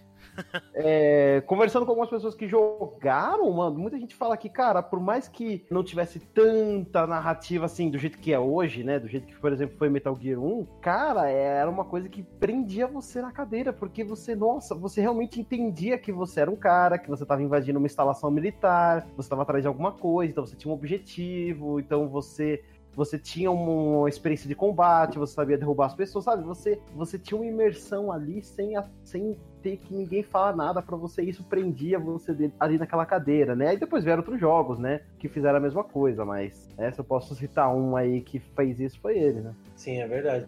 É um jogo que, assim, eu joguei depois mesmo, né? Depois de ter jogado até o 4 e tudo, joguei o 1, o primeirão, e ele é um jogo muito bom mesmo.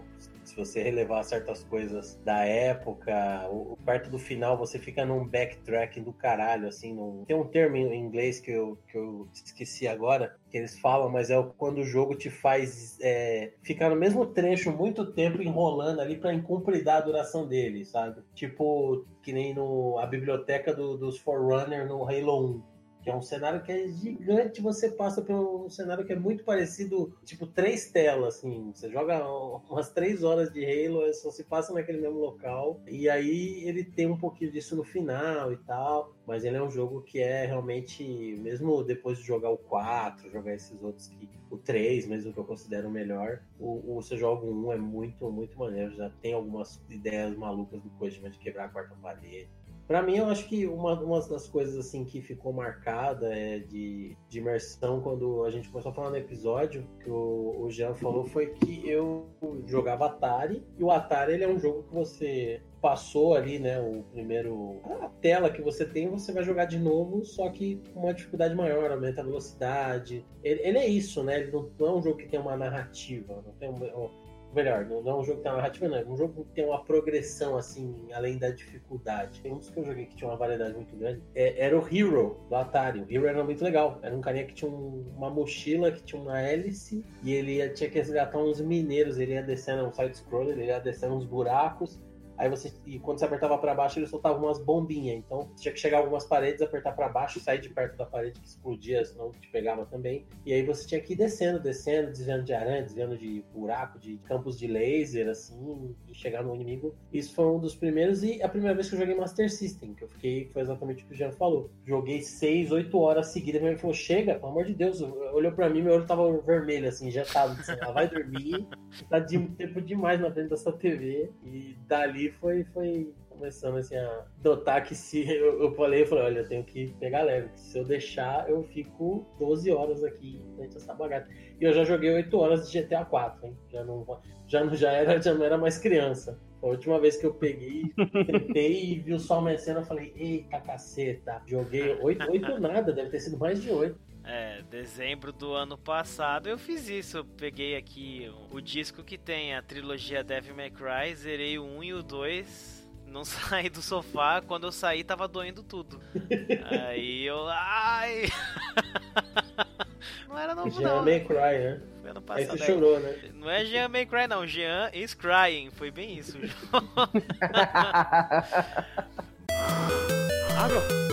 That was a good game. Qual que será que é o futuro da imersão nos jogos? Será que no futuro ainda vai ser importante? Como que vai acontecer, né, em breve, talvez daqui a algum tempo? Que técnicas de imersão ainda vão estão sendo desenvolvidas e quais que vão ser as próximas a serem aplicadas? Como que isso pode melhorar? Olha, como pode melhorar? Eu acredito que a gente falou um pouquinho lá no começo, que foi a questão do tutorial. Na verdade, até o Jack mesmo comentou, né? Um tutorial um que simplesmente me tira do jogo, não me deixa jogar, não me deixa de fato aprender, e me dá vontade de parar de jogar, cara. Dá vontade, assim, já me, já me quebrou o jogo. Por mais que eu tenha interesse, sei lá, na história. Sim, eu, eu tenho aquela primeira, a primeira má impressão, sabe? Aquela a impressão ruim que você teve de olhar pro negócio e falar, hum, acho que não, né? Então, eu acho que hum, pro futuro aí, jogos que trabalhem melhor, é, tutoriais. Driver 1, meu Deus! Mas assim, acho que no futuro, principalmente, cara, focando isso em mobile, cara, em dispositivos móveis, Android, iOS, jogos que não me tratem como burro. Como uma alface. Exato, uma meba, entendeu? Por favor, eu- se, eu, se eu comprei um celular, eu já pelo menos, pelo menos sei tocar a tela dele, gente. Então, por favor. É, isso daí que o Oliver falou eu também concordo, até porque assim, né? É uma plataforma que tá crescendo muito, né? De celular. Já é uma plataforma assim a ser respeitada, a ser considerada. Você vê muito título grande chegando, tendo a preocupação de ir para celular. E precisa se preocupar nisso de imersão também, né? No, no- quando, não, é porque é um celular que precisa ser tratado dessa forma, é como uma coisa mais. Olha, olha, você está jogando um joguinho no celular, né? Você tem a preocupação de uma experiência envolvente, né? É, um exemplo disso aí bom, né? De, que é o aquele Sarah, Sarah is Missing, não é isso? Sarah is Missing. Isso. Pode crer.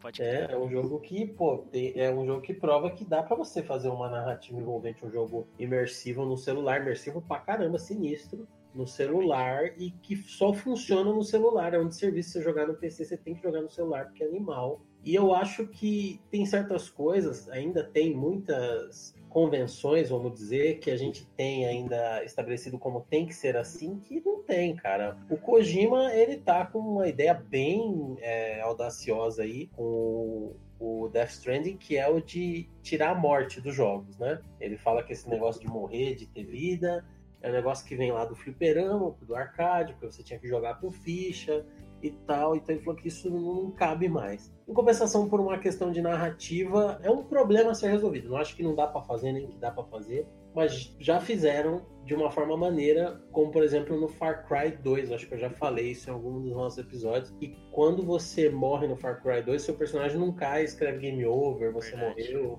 Você cai no chão e aí chega um NPC que você contrata lá mercenários na história do jogo. E logo uma das primeiras coisas que você faz no jogo é contratar um mercenário antes de começar a fazer missão. E aí aquele mercenário te arrasta e você acorda numa safe house. Então assim, você morreu, entre aspas, né? Mas teve uma representativa, uma representação ali como se você não tivesse morrido.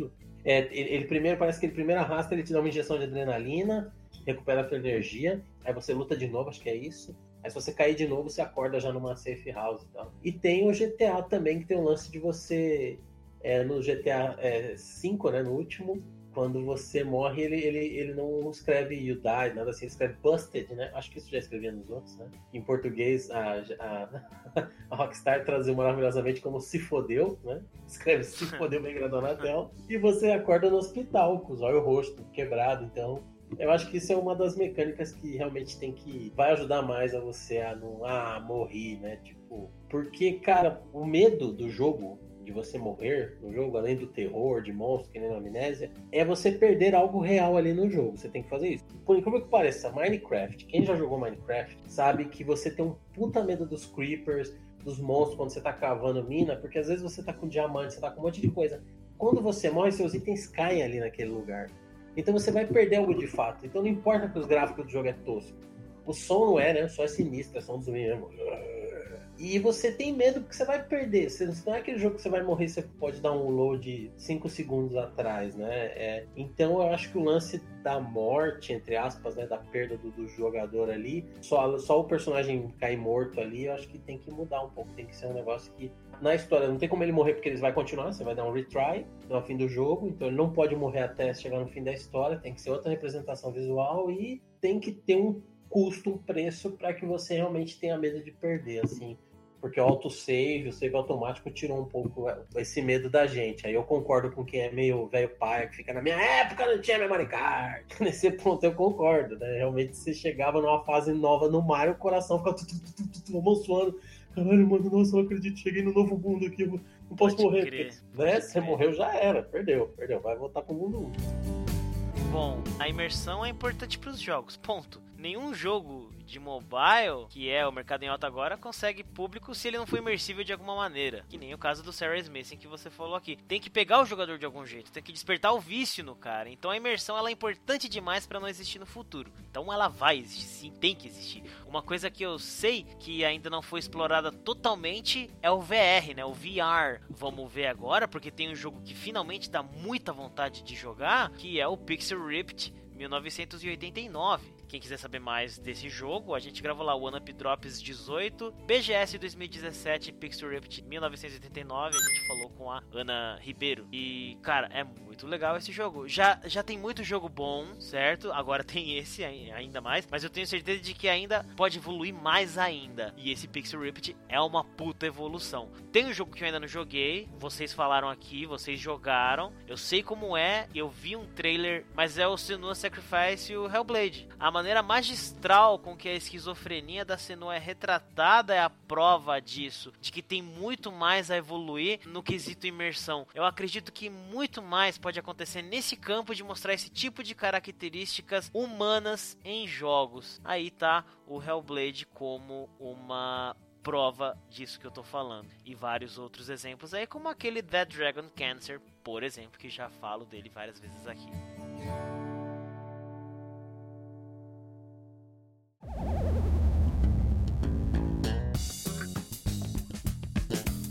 Então, aqui no nosso segmento final do nosso Onep, a gente já chegou a essa conclusão do que é imersão importante. A gente teve várias experiências, temos vários exemplos e agora, né, a nossa tradição do OneUp, a nossa OneUp List. Então, cada um de nós vai falar três jogos que considera ótimos no quesito imersão. Então, senhores, Cara, os, são três jogos aí que um deles a gente já, já chegou a comentar, né? Mas o primeiro é o Hype Light Drifter, né? Que eu comentei lá no primeiro One Up, né? Dos melhores e piores de 2016, né? Nossa. Isso.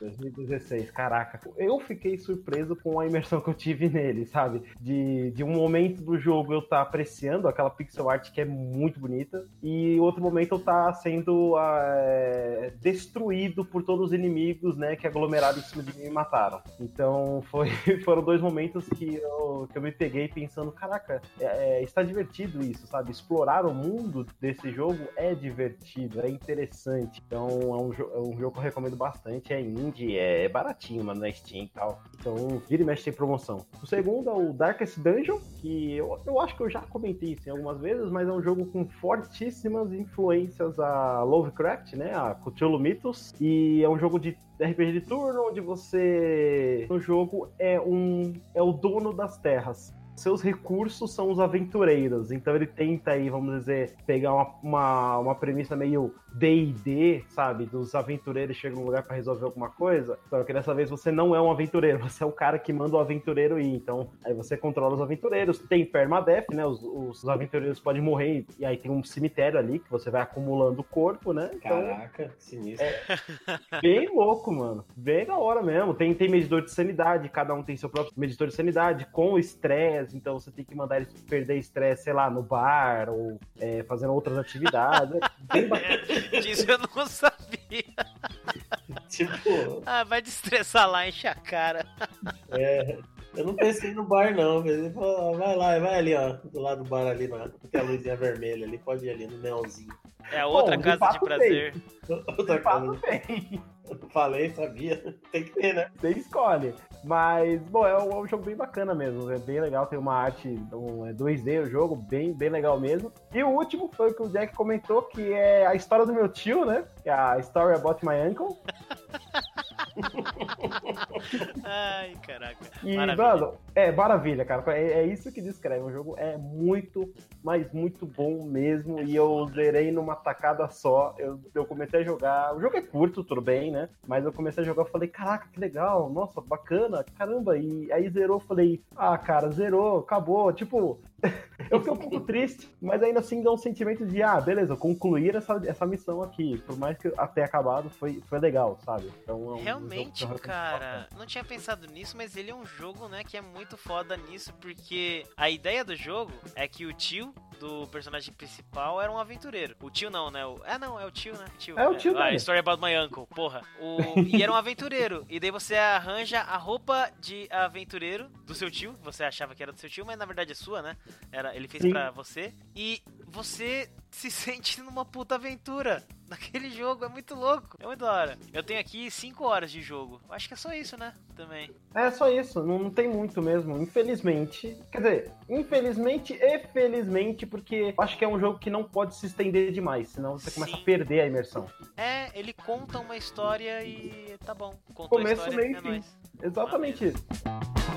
Eu acho que vou falar um jogo aqui que a gente já mencionou durante esse episódio, mas que foi uma experiência que foi bem marcante. É um, é um jogo que é bem pesado, assim, é um jogo que eu não tenho vontade de jogar de novo. Não porque o jogo seja ruim, mas porque eu não tenho vontade de assistir a lista de Schindler de novo também. Foi um negócio que foi muito marcante é, e pesado, que é o Hellblade Senua Sacrifice. É um jogo que te coloca no- na pele mesmo de uma pessoa que sofre de esquizofrenia. É um jogo que tem uns gráficos muito bonitos, mas o, o- o foco da, da parada tem combate e tal. Mas se fosse só um jogo que fosse só a narrativa, só você andando ali e tal, seguindo a história da Senua e quando tivesse combate fosse só cutscene, sabe? Não precisava. Mesmo assim, seria incrível. Porque é, o esquema de som, você jogar com um fone de ouvido, é, é um jogo que, que te envolve mesmo e faz você ter um empenho muito grande em fazer você entender o que é ser uma pessoa que tem esquizofrenia. Mas apesar disso, é um jogo que tem uma mensagem muito positiva no final, é um jogo que tem um final muito up, assim, né? Então, ele é, ele é dark, ele é sombrio, mas ele não, não termina bad. Então, isso é maneiro. O segundo jogo que eu vou falar, bom, é um jogo que eu também, quando eu começo a jogar, eu não consigo parar até deixar tudo limpinho, que eu também falei aqui no episódio, que eu vi ser a Clean Up Detail.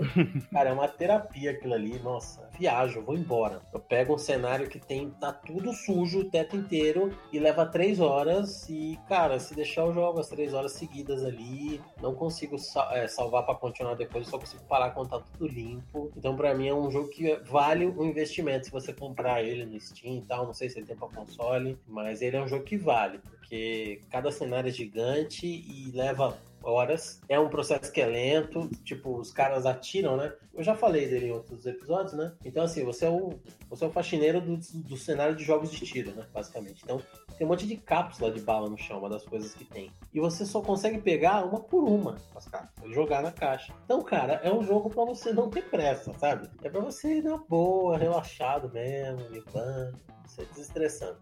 E por último, é o jogo que eu acho que um gênero de jogo que é muito imersivo é jogo de mundo aberto, né? É, a gente tem aí os jogos da Bethesda, tem The Witcher 3, que é gigante, mas eu vou colocar o jogo que, que de jogos de mundo aberto, os jogos que eu mais joguei, que são os da Rockstar. Vou colocar o GTA, o GTA V, porque eu salvei ele no console, joguei ele bastante no, no PC, não, não cheguei a salvar. E é um jogo que, cara, é, tanto o 4, que era em Nova York, quanto o 5, que você volta para San Andreas, é um jogo que às vezes você tem vontade de sair e andar pra ver a cidade, e dirigir, e tá ligado? E viver o cenário. Eu, eu, eu pegava a câmera do celular, às vezes andava e tirava foto, porque tem uma rede social no 5 que é imitando o Instagram, que você tira a foto, você salva lá, e aí na sua conta da Rockstar, no site da Rockstar, aparece essas fotos. Então você tira do mundo virtual pro mundo real. Você pode entrar lá no site da Rockstar, no Rockstar Club, e aí você baixa as fotos que você tirou do GTA. Então eu ia lá e batia foto, assim, depois pegava e baixava no meu PC. É uma loucura. E você fica vendo, assim, os, os NPC, os P10 da cidade, o pôr do sol. E então é um jogo que você quer ficar naquele mundinho sem precisar necessariamente nem fazer nada, nem, nem, nem minigame, nem sidequest, nem quest da história principal, nem matar, nem roubar, não. Só andar pela cidade já é muito louco, porque é uma reprodução fiel de Los Angeles, assim, então.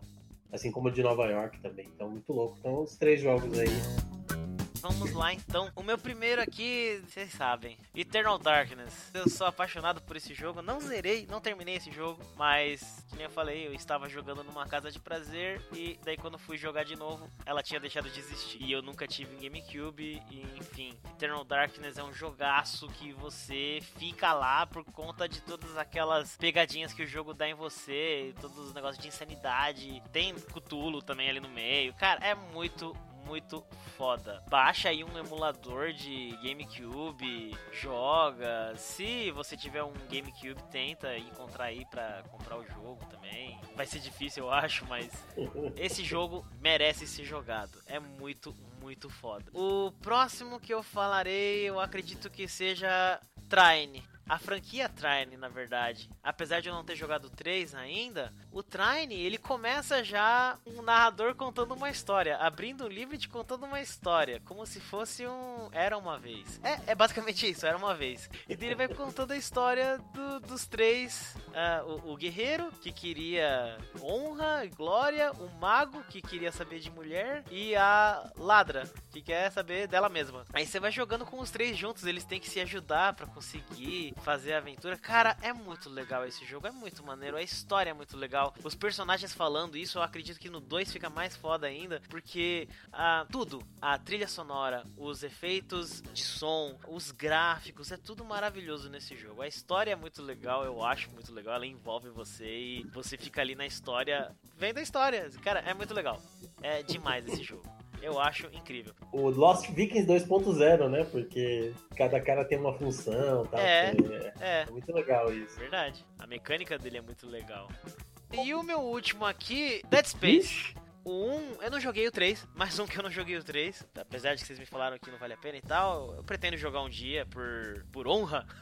É. Mas a franquia Dead Space tem uma coisa que eu acho que eu já falei: que ele começa de um jeito muito foda, e daí no segundo, o Isaac ele deixa de ser o herói silencioso e ele começa a falar. E isso para mim só acrescentou. Porque aí você começou a entender o cara e não tirou nem um pouco da imersão, só serviu para ajudar ainda. E isso que no 2 tem momentos que são extremamente agonizantes, né? O finalzinho lá do 2. Nossa, nossa, nossa, nossa. Eu tô tendo um, um arrepio aqui só de lembrar disso, mas. é, Dead Space. Aí, tá vendo? Só de lembrar disso eu já tô sentindo esse arrepiozinho. Dead é, Space. É é sinistro, você com todos os efeitos, o gráfico é muito bom. Foi um jogo que me impressionou da primeira vez que eu vi. Um cara entrando num quarto lá e daí o quarto fechando e um aviso de quarentena, aquela luz de emergência e uns bichos levantando, uns bichos bizarro e, meu Deus, que jogaço. E você sente tudo que o Isaac tá passando na sua própria pele, ainda mais no 2, esses momentos agonizantes aí. Ou quando ele volta na Ishimura, né? Quando a gente até comentou isso no One Up 25 lá, Jogos de Terror, que ele volta pra Ishimura, pra nave, né? E daí aparece a alucinação lá do tentáculo do monstro, e na verdade era só uma alucinação, né? Que é uma coisa que acontece no primeiro. É fantástico, Dead Space merece ser jogado e é uma aula de HUD. Você vê tudo ali in game, tudo acontecendo ali, a vida, o menu, tudo. Então é uma aula de tudo isso que a gente falou de imersão, foda. Jogue.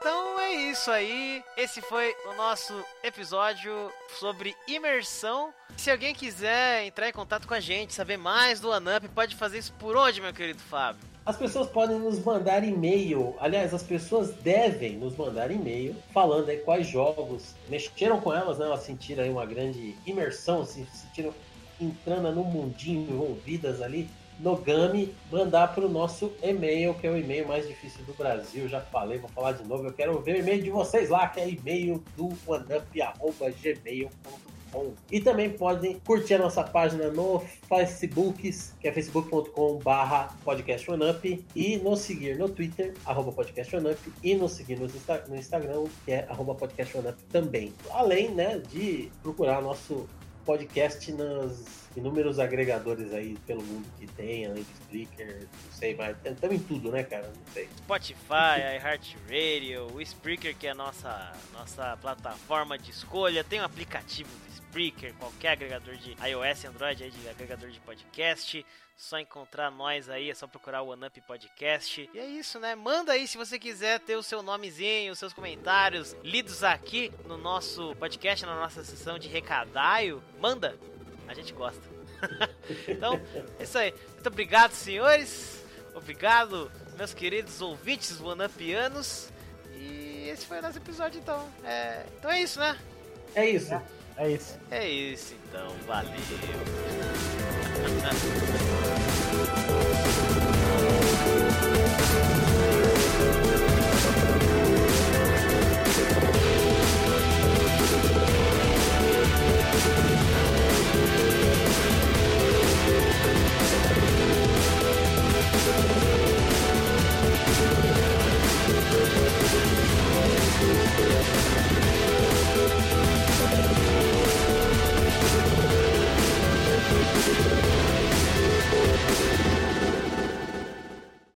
Só, só uma Você observação aqui, Wallace. Enquanto a gente tá falando aqui de jogo, o Fábio tá assistindo vídeo de espinha e cravo no YouTube. Olha só. É o quê? Droga, eu É. esqueço. Apareceu aqui no Twitter do, do podcast One Up. Ah, Nossa, cara, vai mostrar. o, o Twitter dedurou o Fábio. Tem que tomar cuidado com o que eu dou like agora. Ah, Não, não, vai, pera, não julga, vai. Não pode julgar. eu não vou jogar Mano, porque eu assisto tá também. tirando- Não é- é a enquanto eu doutora- gravo, mas tudo bem. A doutora Sandra ali, ela tá tirando um graboide aqui, um, um verme maldito das costas do cara. tá? Uma foda. Meu Deus! Daqui a pouco vai ser o Kevin Bacon dentro. Tá muito foda. nossa. É, Mano, você tem que ver, velho. O cara emagreceu, mano. Pô, você- tipo, dá, dá, dá pra enfiar a mão no buraco que ficou nas costas do cara. Deus. Então, na verdade, eu ia perguntar mesmo. Eu ia perguntar, na verdade, se a gente. Na tava- verdade, você ia perguntar. É, Então, mas Se você a não gente tá- perguntou gente ainda. tá- Você perguntou se se você ia perguntar. Exatamente. Se a gente tá no, no, no- dessa do contexto ou ainda tá na, no, no inventário? A gente tá no É. contexto, no energia, no inventário. A gente tá aqui, cara. Tá, então A beleza. gente Então, tá aqui tá pra bem. você. tá bom, então beleza. Só pra. Estamos flutuando nessa região aí, mais ou menos. Então,